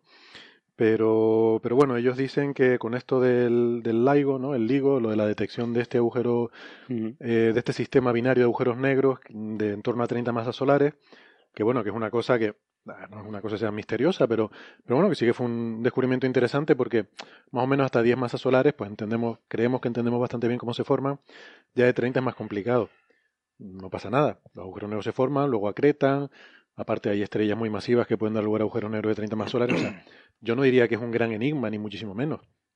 No, sobre todo ahora que las hemos visto. O sea, era un enigma antes. Cuando las vimos dijimos, anda, ah, pues existe, pues existe. Debe haber una forma de hacerlo. Debe haber una forma de hacerlo. no pasa nada, ¿no? Que no cunda el pánico. Que más o menos eh, las formas estándares, no hay que invocar magia negra ni éter para... No, entre 10 y 30 masas solares no hay ningún problema. En mm. astrofísica es casi del mismo orden. No, es casi del mismo orden, ¿no? Y hay, mecanismos perfectamente, no sé... como... esférica, ¿no? Ves un, yo qué sé, ves un tigre albino. Dices, ah, mira, un tigre albino, es curioso, pero no, es una cosa que digas tú, qué gran misterio de la naturaleza. Como no, no es la quinta fuerza. Que no es la quinta fuerza, exactamente. Bueno, pues entonces estos señores dicen que hay una cosa que se llama agujeros negros primordiales, que esto nadie dice que no, que no existan, que es que se formaron al principio del universo. Estamos hablando de estas, antes de estas primeras etapas en las que el universo era una gran sopa homogénea, y luego, pues cuando se desacoplan los fotones de la materia, empieza a colapsar y es muy posible que en muchos sitios ese colapso haya sido suficientemente rápido para que la, gravedad haya hecho colapsar ese, ese, grumo y dar lugar a un agujero negro. Eh, y eso debe haber ocurrido, pues, eh, básicamente por, el principio cosmológico en todas partes del universo. Con lo cual, pues bueno, cabe la posibilidad de que existan por ahí muchos de estos eh, agujeros negros primordiales, porque no sabemos cómo son, ni si existen, pero vamos, nadie tampoco dice que no existan. La cuestión es que insisto, la materia oscura, por las cosas que hemos ido aprendiendo sobre la materia oscura, debe ser el 80% de toda la materia. Entonces, si tú quieres explicar todo eso con agujeros negros primordiales, tiene que haber muchos, muchos agujeros negros. Y lo tienes complicado, sí. Y está complicado por una serie de razones, ¿no? Si son muy masivos, porque los habríamos visto en efecto de microlente gravitatoria.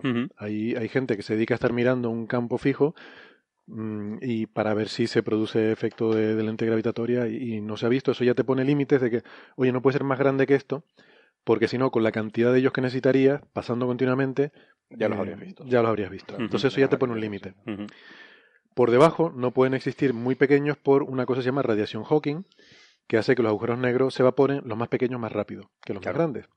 Con lo cual, los más pequeños que se formaron al principio del universo ya se habrán evaporado. Entonces eso te pone un límite de cuánto es en los agujeros negros primordiales más pequeños que pueden existir. Y hasta hace poco quedaba ahí una ventanita mm, entre lo que, los que no se han evaporado todavía, pero que no son suficientemente grandes como para que los hayamos visto pasar por, el, por estos surveys, que bueno, quedaba un poco la posibilidad de que una, un cierto rango intermedio de masas que pudieran, pudieran ser responsables.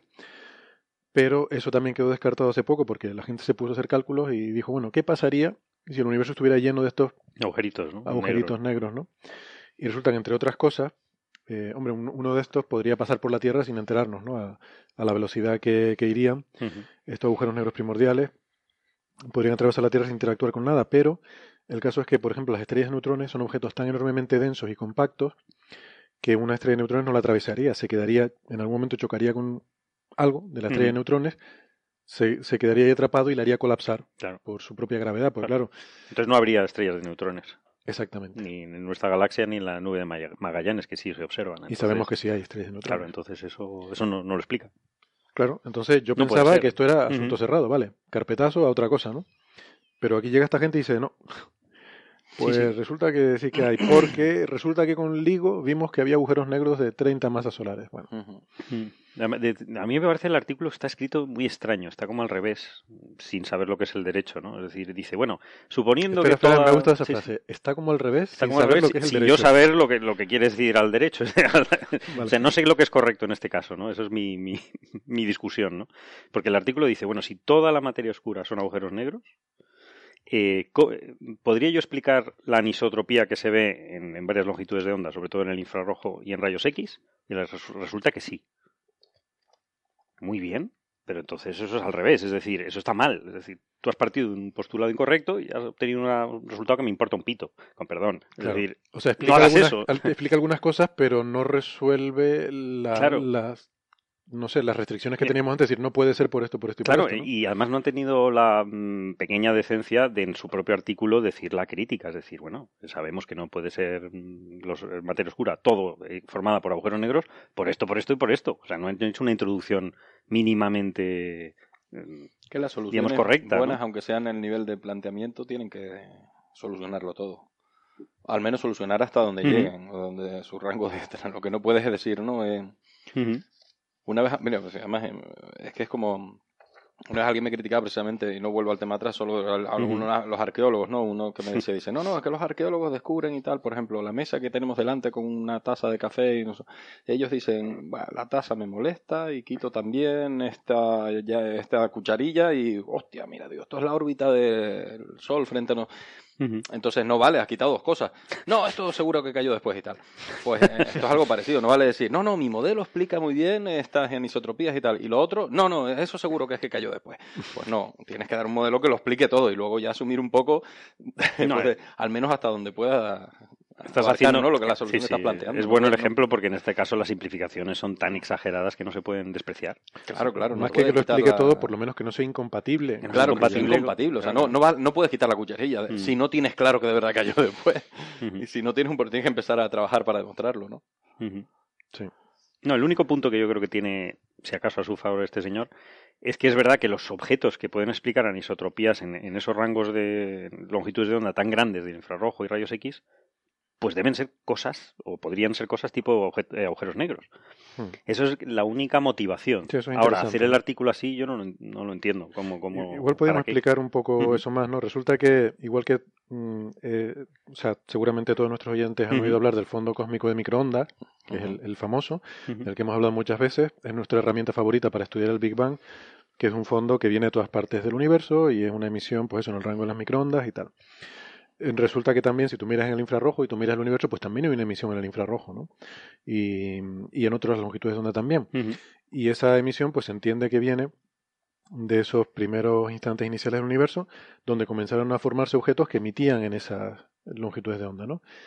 Em, pero eso todavía no está muy, muy bien establecido. O sea, sí, hay una especie de emisión eh, cósmica en infrarrojos em, y se ve que tiene grumos, tiene, tiene irregularidades. Entonces se piensa que, bueno, pues que son esas irregularidades eh, primordiales de esas estructuras que estaban, que estaban produciendo esa, esa radiación.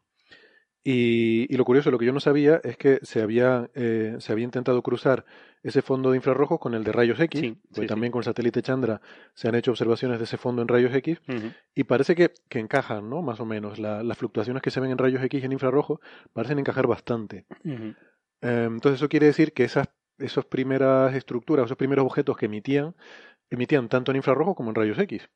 O sea que de alguna forma la, la emisión de ese fondo está dominado, o sea, los sitios que eran brillantes en infrarrojo también eran brillantes en rayos X. Entonces eso quiere decir que ahí había algo que estaba emitiendo más que el fondo, tanto en infrarrojo como en rayos X. Y aquí lo que plantean es que probablemente eran agujeros negros primordiales. Bueno, eso me vale. Sí, pero de ahí a llegar a que todos son agujeros negros primordiales, pues ya me parece un salto que además es innecesario. Es una extrapolación es una extrapolación burda que no lleva a ningún lado. con la materia oscura, claro, esa identificación un poco que buscábamos antes también. Sí. Eh, yo, o sea, yo creo que esa parte del artículo hubiera sido interesante, ¿no? el, discutir. Eh, esa discusión es interesante, pero no la han reflejado en el artículo y yo creo que es necesario. en cualquier introducción siempre te enseñan que tienes que reflejar todo lo que se sabe hasta el momento de, ese tema. Claro. no lo han hecho, entonces. No sé si a lo mejor es por intentar buscar un resultado que tuviera mucha mayor, eh, mucho mayor impacto, ¿no? Mucha mayor implicación de lo que era. Un impacto ha tenido porque todo el mundo le está cayendo encima, entonces está bien. están criticando mucho. Están criticando este artículo porque no tiene mucho. Sí, pero ojo, son citas. ¿eh? mucho impacto. son exactamente. No hay los artículos con más citas son una, una parte importante de los artículos con más citas son. Claro los que los que te critican los que los que han estado mal no entonces han tenido bueno por lo menos los polémicos no los, polémicos. o no incluso errores manifiestos. Esos artículos son súper citados no porque claro tienes que referirte a no no eh, hay que evitar hacer esto tal cual como fulanito de tal y tú lo vuelves a citar, ¿no? Aunque eso puede decir que no hagas lo que hace eso. Pero cuenta como cita igual. Y eso cuenta como cita, ¿eh? Sí, sí, porque lo... Si le explicamos a los oyentes que hablamos tanto de esto de las citas y tal, porque ese es uno de los parámetros que se usan para, para medir la calidad de la investigación la producción de, investigador, no la producción. cuando uno se presenta a un puesto de trabajo, una cosa de esta, y presenta un currículum, pues presenta los artículos que has publicado y cuántas veces te citan por ahí, como para dar una idea de, de cuánto de conocido eres o cuánto de porque al parecer eso de que un tribunal se mire tus trabajos y vea si son interesantes o no, por lo visto eso es demasiado complicado. Es mucho trabajo. ¿eh? Es mucho trabajo. Como diría algún presidente que, a nadie le gusta hacer eso, ¿no? nadie le gusta hacer eso.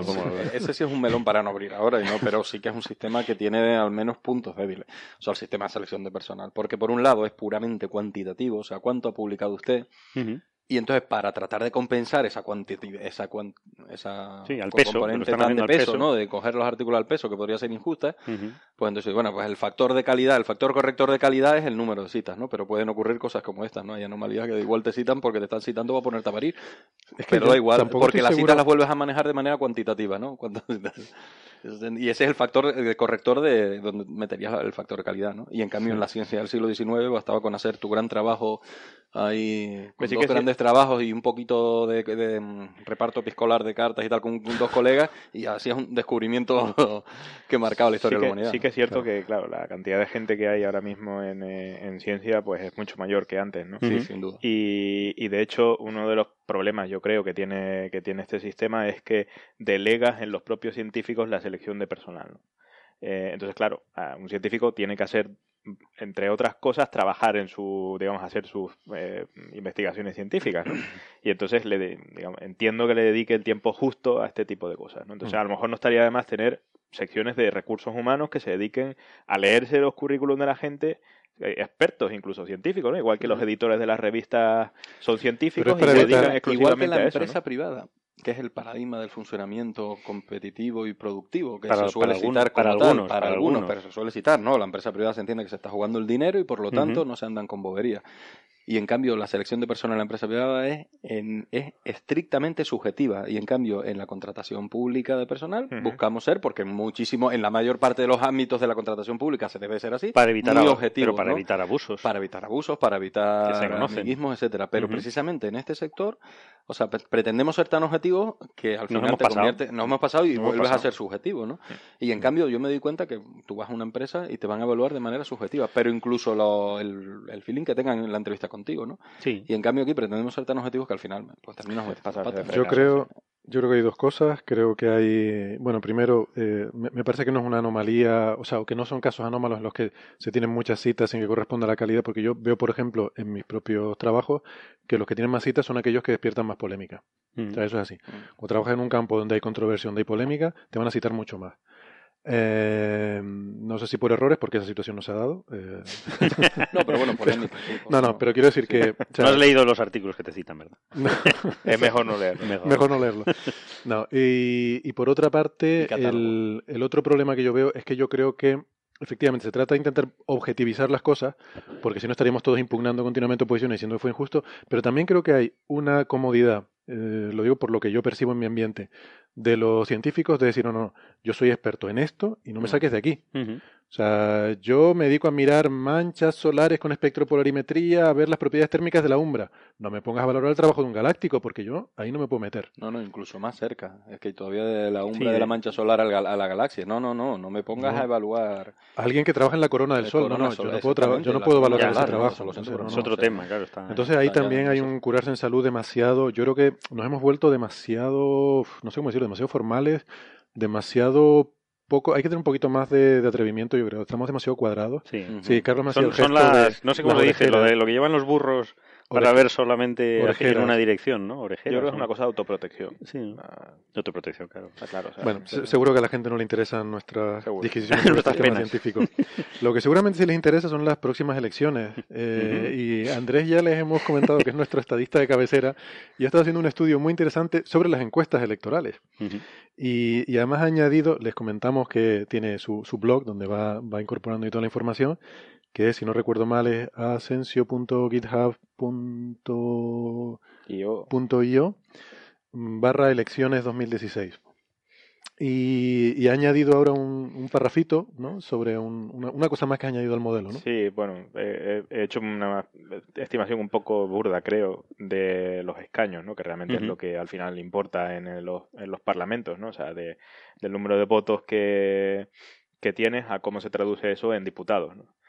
Y bueno, realmente es que la, información que dan los sondeos no son suficientes para conseguir estas cosas, ¿no? Pero... Es que hay que decir que, claro, estas encuestas no dan la distribución, solo dan la distribución de votos, ¿no? Te dice qué porcentaje de votos de cada uno, pero no te distribuye los, escaños. Efectivamente, las encuestas, digamos, son a nivel nacional, dan la estimación de voto promedio en España, ¿no?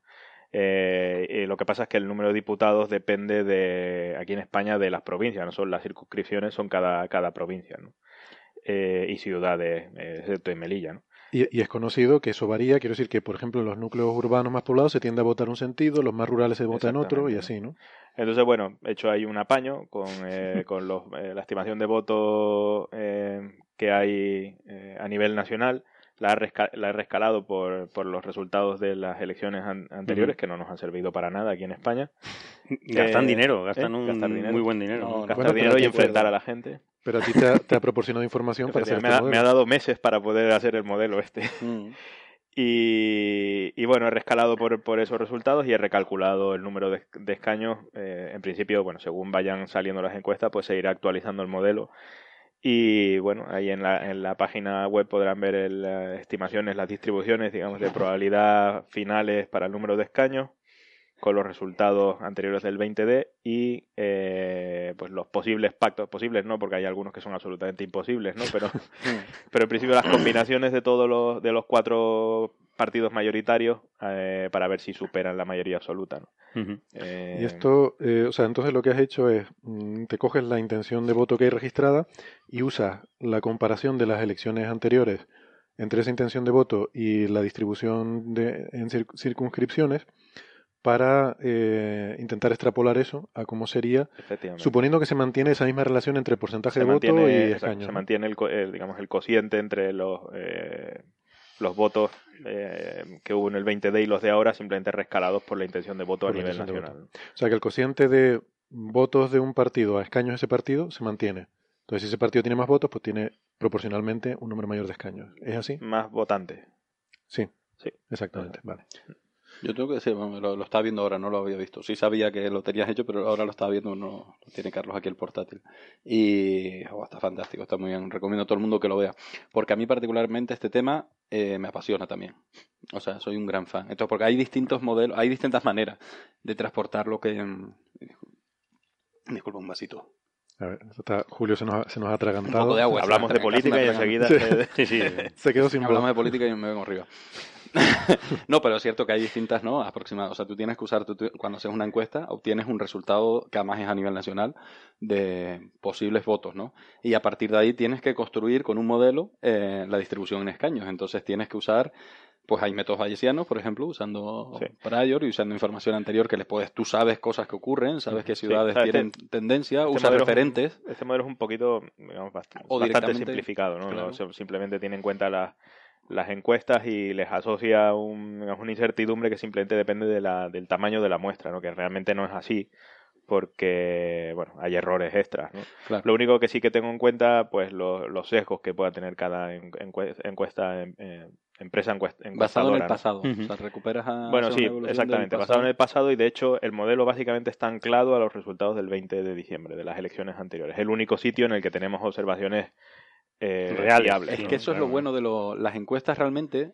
Eh, la gente critica mucho las encuestas y yo soy un defensor de las encuestas porque realmente sí funcionan. Lo que pasa es que hay que, hay que tener una visión o sea, no puede ser analfabeto numérico o analfabeto científico para interpretarlas. O sea, no basta con el titular, es cierto. Porque, por ejemplo, el concepto margen de error, sin ir a ningún concepto de estadístico complejo, hay que leerlo. Pero es, un, problema también de las de, no sé no sé dónde ocurre esto, ¿no? Yo entiendo entiendo que las encuestas, las empresas de, encuestas, sus eh, sus salidas son estimaciones de voto con, su, con sus incertidumbres. Y a lo mejor es ahí, al paso a la prensa, donde ese más menos se borra porque no entienden. Suele estar en una letra pequeña, lo ponen la ficha técnica. sí, sí, sí lo está. y además hay muchos artículos críticos, además, con la manera en la que se estiman algunas de esas De hecho, yo creo que, yo creo que eh, de hecho, me da, o sea, creo, porque de hecho por eso lo he hecho, realmente donde está donde está donde uno puede ser más o menos fiable es en el agregado de muchas encuestas, ¿no? Para lo cual hace falta hacer encuestas, ¿no? hace falta hacer encuestas y de hecho es incluso hasta recomendable que lo hagan que las encuestas la hagan casas diferentes, cada uno con sus sesgos diferentes, ¿no? Porque al agregarlos uno puede tener en cuenta todo eso, ¿no? No, eso voy yo, eh, que, las casas tienen sesgos. O sea, las empresas encuestadoras tienen un, un, muchas tienen algún interés. No, pero incluso sin interés. O sea, la, aparición de un sesgo en un experimento es algo inherente al mismo experimento. O sea, es muy difícil hacer un experimento sin sesgo, ¿no? Pero en este caso porque, porque muchas son contratadas. Por, supuesto. Encima, si te contrata un periódico que tiene una línea editorial, pues encima te va a fomentar, te, va a pedir que de alguna manera sesgues la encuesta. Eso por supuesto. Pero pues, vamos a obviar ese sesgo que también existe. O sea, de hecho, el sesgo es inherente a una toma de muestras experimental, ¿no? Entonces, lo que ocurre es que si yo tomo las es un poco lo que hablamos del experimento los experimentos iniciales estos de la detección del bosón, ¿no? O sea, yo hago un experimento y tengo una detección. Ahora haz, tú otro distinto, no copies mi experimento para poder confirmar la detección, porque no tengo especial interés en que el bosón sea rubio o moreno, pero Claro. Pero la única manera es que lo haga otra persona. Entonces, el agregado de encuestas y la tendencia, que es otro concepto estadístico que es muy difícil de meter eh, a veces en la distribución popular de estos resultados en un periódico, ¿no? O sea, no, no, es tan importante. O sea, realmente el sesgo no es tan importante porque si tú estás siguiendo la misma, el mismo encuestador o la misma empresa, haciéndote una empresa demoscópica haciendo los mismos sondeos, puede ser que se esté equivocando sistemáticamente en darle un 3% menos a un partido que a otro y eso puede ocurrir y cuando llega el momento de las elecciones, pues quedará evidente. Pero lo que sí es seguro es que si determinado partido estamos, está incrementando su voto y otro está bajando, y eso, bueno, y sobre todo si lo comparas con otro. Esa tendencia suele ser mucho más sólida y mucho más detectable por las empresas. Entonces, no solo agregar las distintas encuestas, sino agregarlas en el tiempo y hacer series temporales, como lo hizo Andrés aquí, ¿no? Porque eso es lo que sí te permite. Y con esa, y teniendo en cuenta solamente esos tres conceptos, margen de error, tendencia y agregación de, para un poco tratar de baremar sesgos, con eso las encuestas suelen acertar bastante, bastante bien el resultado. Dentro del margen que Claro, lo que no puedes pretender, también ocurre que, por ejemplo, un margen de error del 10%, pues puede ser el margen de error del 10% puede ser suficiente o no, depende. Pues, yo qué sé, si un partido va a ganar con un 80% de los votos a la Corea del Norte, ¿no? Venga, ganamos aquí con el 90% de los votos, pues qué más me da si me gane con 95 o con el 87, ¿no? Ahí realmente da igual. En cambio, un 3% de error, si estamos hablando de que los partidos están al 49-51, 48-52, es, es muy relevante, porque tú has dicho que gana fulano y luego resulta que gana el otro, y en cambio lo que tú estabas prediciendo es que gana fulano con una probabilidad de sigmas de tanto. Por lo tanto, no te estoy diciendo que gana fulano, digo, es ligeramente más probable que gane fulano, pero van empatados.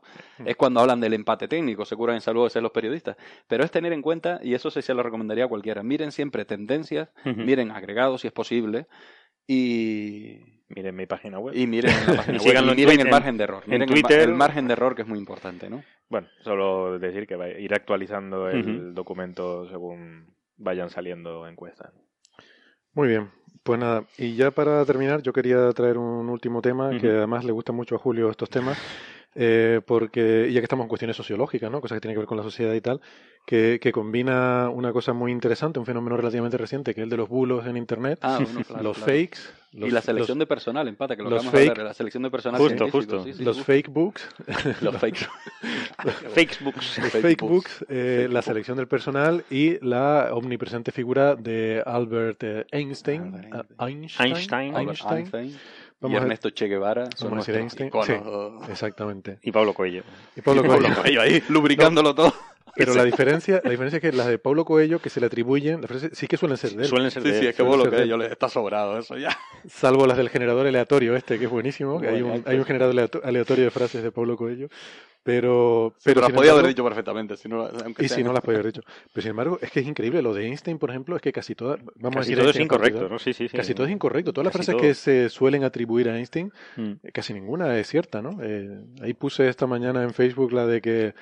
Eh, además se, le- se pone con la foto de él, ¿no? Claro, Claro, por supuesto. claro. El La 90% de las frases que se ponen en Facebook son, in- son incorrectas, ¿no? Pues ya lo... ya- Albert Einstein. Albert Einstein. Bueno, pues, pues no sé. Y, y, y además ahora, estos días hay una noticia, ¿no? Porque hay un, un bulo que se ha propagado, ¿verdad? Sobre una carta. Sí, eh, venía a cuenta de esto. Eh, seguro, es muy probable que a muchos de nuestros oyentes les haya llegado, porque ha llegado a circular por WhatsApp, Telegram, por las redes y tal, ¿no? Y es una supuesta, una supuesta carta que le remite la Universidad de, Bern, de Berna, de Berna, Ujú. que la estoy viendo, la Universidad, la- la Universidad de Berna en Suiza, eh, le contestan a, a un joven señor Einstein, de John, de Mr. Einstein, y re- rechazándolo para como plaza de profesor. Se lo ¿no? dice en inglés, que es muy sí, además se lo dicen en una carta en inglés y entonces les viene a decir que su aplicación, O sea, perdona, lo que se está compartiendo es una foto, una foto de ¿Verdad? una carta. una foto de lo que se supone que es una carta, Sí. eh, que está como una Está muy bien, porque vieja, además es una de- carta antigua, escrita a máquina. Sí. Eh, hay una firma de un profesor que es el catedrático, ¿no? El DEAN de ciencias, eh, un poco manchada la tinta, con el sello. eh, una carta con ese aspecto que podría tener una carta fechada en 6 de junio de 1907, como está fechada esta carta. Y en el que mandan a freír gárgaras a Einstein porque le dicen que, vamos, que usted no vale, que la teoría usted que me está planteando esta sobre la naturaleza de la luz, esto tiene más que ver con... Sí, lo del eh, espacio tiene- y el tiempo. Sí, es tiene más que ver con asunciones artísticas que científicas y cosas así, ¿no? Que con física real, ¿no? Vienen a decir más. Bueno, ahí está. Entonces, como estas cartas nos gustan mucho porque nos hacen entender que por todavía tenemos nosotros una oportunidad, porque si a Einstein no lo valoraban, quizás nosotros estamos igual. Y no, Einstein era un tipo que ya era muy listo en 1907 y la realidad, la carta es un y muy valorado. Y muy muy valorado. valorado. Y la carta es un fake. La carta, por supuesto, las cartas originales en la Universidad de Berna eran en alemán, y más con Albert Einstein, que también era alemán. Lógicamente. Y no había ninguna necesidad de hacerla en inglés. Y entonces han salido incluso del No, y este- el y el- archivero principal o el, el responsable del Sí, archivo ah. de la Universidad de Berna. eh, hay un post por ahí que lo ha Sí, el, el decano "Oye, no existe, no ha habido eh, nunca ni el nombre decano. ese, o sea, o sea, es un montaje, ¿no? En fin, está es está montaje. bonita, está bien hecha, pero no tiene nada que ver con la realidad, ¿no? Y la realidad fue que efectivamente Albert Einstein Ujú. se postuló como profesor en la Universidad de Berna, lo rechazaron porque no tenía la tesis, Eh, no sí, había presentado su tesis, oye, no preséntenos su tesis, pero lo Pero animaron. ya, yo una cosa no entendía, ¿y ya era doctor o no? Porque parece como Creo que era que- doctor, pero no había presentado la tesis, una cosa ahí un Era poco... en el interludio este, ¿no? Yo tampoco lo tengo claro, habría que leer más, seguro que se sabe, obvio. Pero lo importante es que no la presentó, pero no es que, no es que lo rechazaran y le dieran Era un formalismo burocrático. Era un formalismo y lo animaron a... O sea, tenía el prestigio suficiente y no lo dejaron escapar, lo, lo animaron a que y lo hiciera y eso Luego fue él en subsanó, primavera ¿verdad? y en Presentó. septiembre llegó con su tesis y lo hicieron profesor, sin ningún ninguna duda, porque además ya tenía había ganado suficiente prestigio sí, sí, Sí. No, y de hecho dio clase tres años después. ya, era... ningún problema, o sea que las cosas tienen un, un, orden más natural de las cosas y mucho más parecido a lo que realmente ocurre hoy en día, ¿no? Pero están muy bien estas, estos bulos porque es como aquel de, no, y lo suspendieron en matemáticas, ¡buah! A mí también. Hay, hay un bulo, no, sobre eso de las notas. no le gustaban los guisantes. hay, un bulo, hay un bulo muy famoso que es que, que Einstein no sacaba buenas notas en el instituto y en la universidad. Y hay incluso una, eh, una foto que circula por en redes sociales, sus notas con 5 y 6, como que sacaba suficientes eh, raspados, ¿no? Pero es que en, en aquella época, eh, en, en, su sistema educativo, el 6 era la, máxima nota. O sea, yo no sé por qué, puntuaban de 0 a 6. En vez de, nosotros ahora puntuamos de 0 a 10, bueno, por lo menos en el sistema educativo español, antes se puntuaba de 0 a 10, ahora, ahora ya no se puntúa. Vete a saber si con machanguitos o con, con smileys de eso, ¿cómo se llaman los emoticonos? Le ponen smileys. Caquitas y... Pero bueno, que claro, Einstein sacaba 5 Einstein sacaba cinco y 6 que eran las mejores notas que podía sacar. Que podía sacar, claro. Entonces no, no es cierto que sacara malas notas, sobre todo en las asignaturas de ciencia. o sea, era un tío muy brillante. ¿no? Está al nivel de Isaac Newton y de cuatro o cinco figuras, cuatro o cinco puntos figuras más. Y estoy hablando ya casi desde la época de los babilonios. Hay figuras destacadas que cambian verdaderamente el modo, eh, cambian el modelo cosmológico universal en el sentido no científico sino sociológico de la palabra. O sea, Pero decir que era, un tío, que, era, que, era, que era un tío que, que, llevaba esa progresión, o sea, que era que sacaba buenas notas, que era brillante y que lo, se lo reconocía, o sea, que no era por ahí, no sé, como como pretende dar a entender este bulo, ¿no? un incomprendido, alguien que al final consiguió que su teoría fuera aceptada. No, Einstein fue mm, el, científico más famoso probablemente de la historia, hasta Sheldon Cooper, el científico más famoso de la historia y, lo fue desde, desde el principio, vamos. y no, no, solo con la relatividad, incluso desde antes, ¿no? Desde antes de, de la sí, siempre, siempre, tuvo, ¿no? Y, bueno, pero, pero bueno, pues está muy bien. y que muchas de las frases son incorrectas y, de todas formas, aunque sean correctas algunas frases, el que lo haya dicho una persona no, no quiere decir que esa frase sea cierta. Es decir, esto es una falacia inversa, o sea, es por autoridad. es una falacia, por, autoridad, es decir, que lo haya dicho Einstein, que no le gusta la tortilla con cebolla, pues claro, eso se, da abusa, igual. se abusa muchísimo de eso. Y no solo le pasa ya en este caso a Einstein. Y por, ejemplo, en este Pérez Reverte, ¿no? Hay millones de textos firmados por Pérez Reverte en la red que luego no son de él. Ah, bueno, Pero cualquiera que quiera decir algo con un poco de golpe en la mesa y que quiera resultar un poco provocador y que no le digan, mira, con ese lenguaje no vas a ningún sitio, si pones que lo ha hecho Pérez Reverte, pues ya, lo no soltado. Ah, si lo dijo él y tal. Oye, curiosamente, la frase esta, me enteré, me enteré esta mañana de que la, la frase esta de que hay dos cosas infinitas, el universo y la estupidez humana y de, y de lo primero no estoy seguro, esa no es de... No, no, perdona, no, no esa. La de... me he liado. No, la de...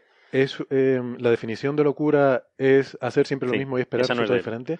No es de él. No es de Es de una señora. Es de un administrativo, eh, creo. Algo que no recuerdo, no recuerdo, no quién era pero, o sea, no solo que no sea de él, que eso, bueno, sino que es que es de otra persona. O sea, con lo cual da todavía más rabia. Sí, da más rabia. ¿no? es tan buena que se la atribuye. La de a, hombros de gigantes, ¿no? Camina a hombros de gigantes y tal. Se hace Newton, ¿no? ¿no? se le adjudica a Newton, pero tampoco es de Ah, tampoco es de Newton. Y ahora no me acuerdo, ya lo leí alguna vez porque lo he usado, ¿no? Y, pero tampoco es de él. De hecho, hay una entrada en Wikipedia cuenta de eso, lo pueden buscar. Es sorprendente porque puede ser alguien extremadamente inteligente, pero no entiendo por qué esta fijación en que durante su vida haya dicho. Pero porque le das autoridad a la frase, ¿no? Parece que si la dice Newton ya no es un hecho no, porque los científicos también, desgraciadamente, a veces nos convertimos en chamanes de la tribu, o sea, como los médicos son uno, un claro ejemplo, que les atribuimos unos poderes sobrenaturales, nos encanta. Lo, todo lo que digan nos lo creemos, y si dice una cosa y luego la contraria, pues hacemos las dos. O sea, eso es lo, que no puede ser, o sea, tenemos que ser más críticos como especie y no necesitar chamanes ni, ni curas, perdón. Pues yo creo que eso es cierto en general, pero yo pienso que los científicos habría que adorarlos y, y, pagarles bien. pagarles bien y, por lo menos financiarlos. ¿no? No, pero es verdad. O sea, y ver recuperar, yo soy un gran defensor de eh, la recuperación del concepto de oficio de la ciencia, pero tanto que oficio, con todo lo que ello implica, ¿no? De carrera profesional que antes hablábamos y todo lo demás. O sea, oficio significa una manera de hacer un trabajo para llegar a un objetivo y realizarlo bien y ya está. Pero esa manera tan pragmática, sin nada etéreo. Claro, ni claro, nada, claro. Y lo que eh, implica de artesanía, o sea, reducirlo un poco, lo que implica artesanía, de método de trabajo, de fracaso, de frustración personal, de que, por ejemplo, llevarte mal con un jefe puede llevar al traste un proyecto y es la cosa más mundana y que ocurre en los demás trabajos igual, ¿no?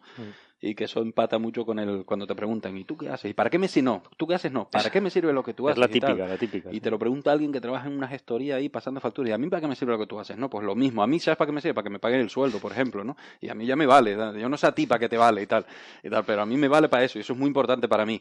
Pues es parecido, es muy parecido a lo que te pasa a ti con tu trabajo, ¿no? No tengo muy claro para qué me sirve a mí, sé para qué te sirve a ti, ¿no? Y ya me vale. No, curioso, pero Pues esa, esa, esa bajar A, la, parte terrena, yo creo que hay la ambas gente- partes, ¿no? la gente- Acabamos de perder a todos nuestros Sí, oyentes ¿no? que trabajan en gestoría. Bueno, vi una... Vale, pero... Gestores, por favor. que lo sigan haciendo, que si Sí, no, pero lo bueno, tenemos que hacer nosotros. O cualquier otro trabajo, yo qué sé. Si a mí no me gustan los yogures de limón, pues el que fabrique yogures de limón no me aporta nada, ¿o no? pero no, no quiero que lo maten ni, No, ni pero no, justifico tampoco hay que ponerse tan a la defensiva. Es decir, nadie No, se no, por plantea eso, por para eso. qué sirve la música, para qué sirve el teatro, para qué sirve el No, cine. no, por supuesto. Eso no se le pregunta a, un- a uno que se dedique Bueno, a eso. también Porque- se le mete caña Podemos hacer un este especial sentido, coffee break sobre eso. Venga, venga. También se le mete hagámoslo. Mucha caña a las artes y en general con eso, ¿no? Y, y efectivamente, ¿no? Pues no es para lo mismo, es una un- necesidad un humana. oficio es una necesidad humana, ¿no? Y ya está. Y ya está, hay gente que la canaliza. Claro.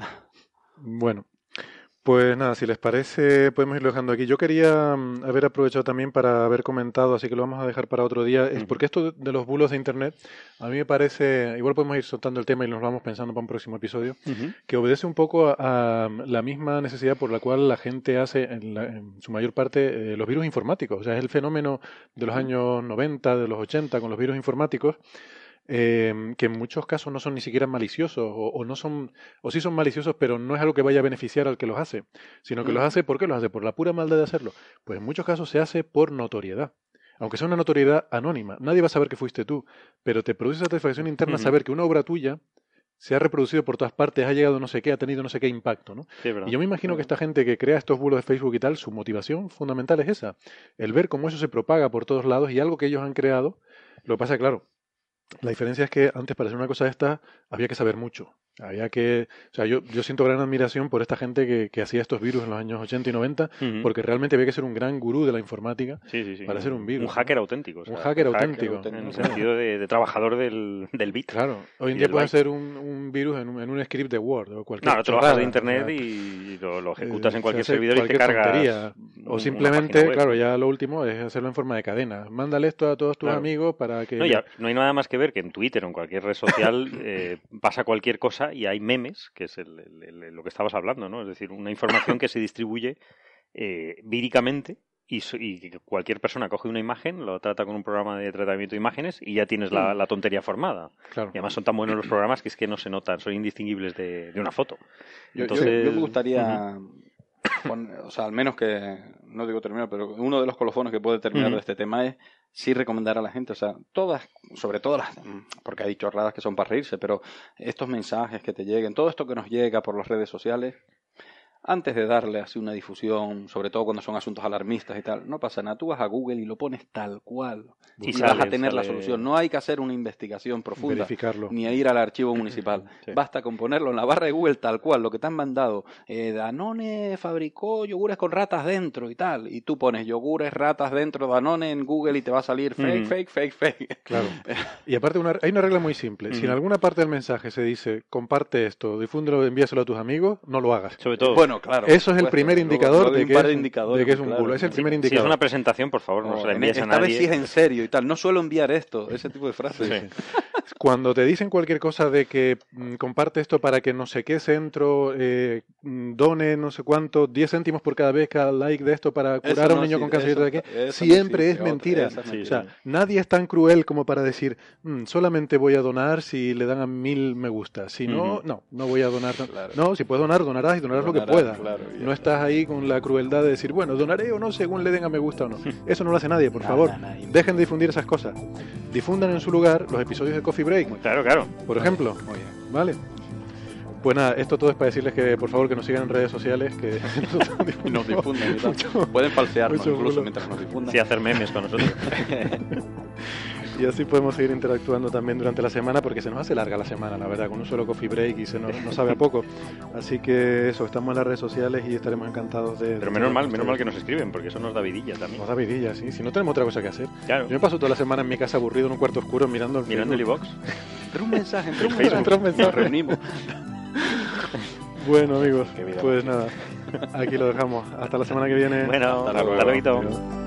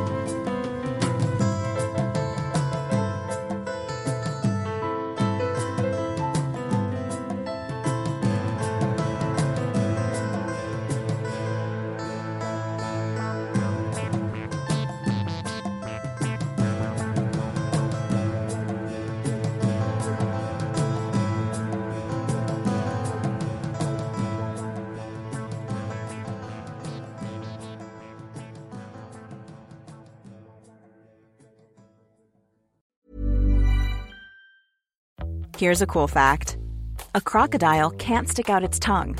Another cool fact you can get short term health insurance for a month or just under a year in some states. United Healthcare short term insurance plans are designed for people who are between jobs, coming off their parents' plan, or turning a side hustle into a full time gig.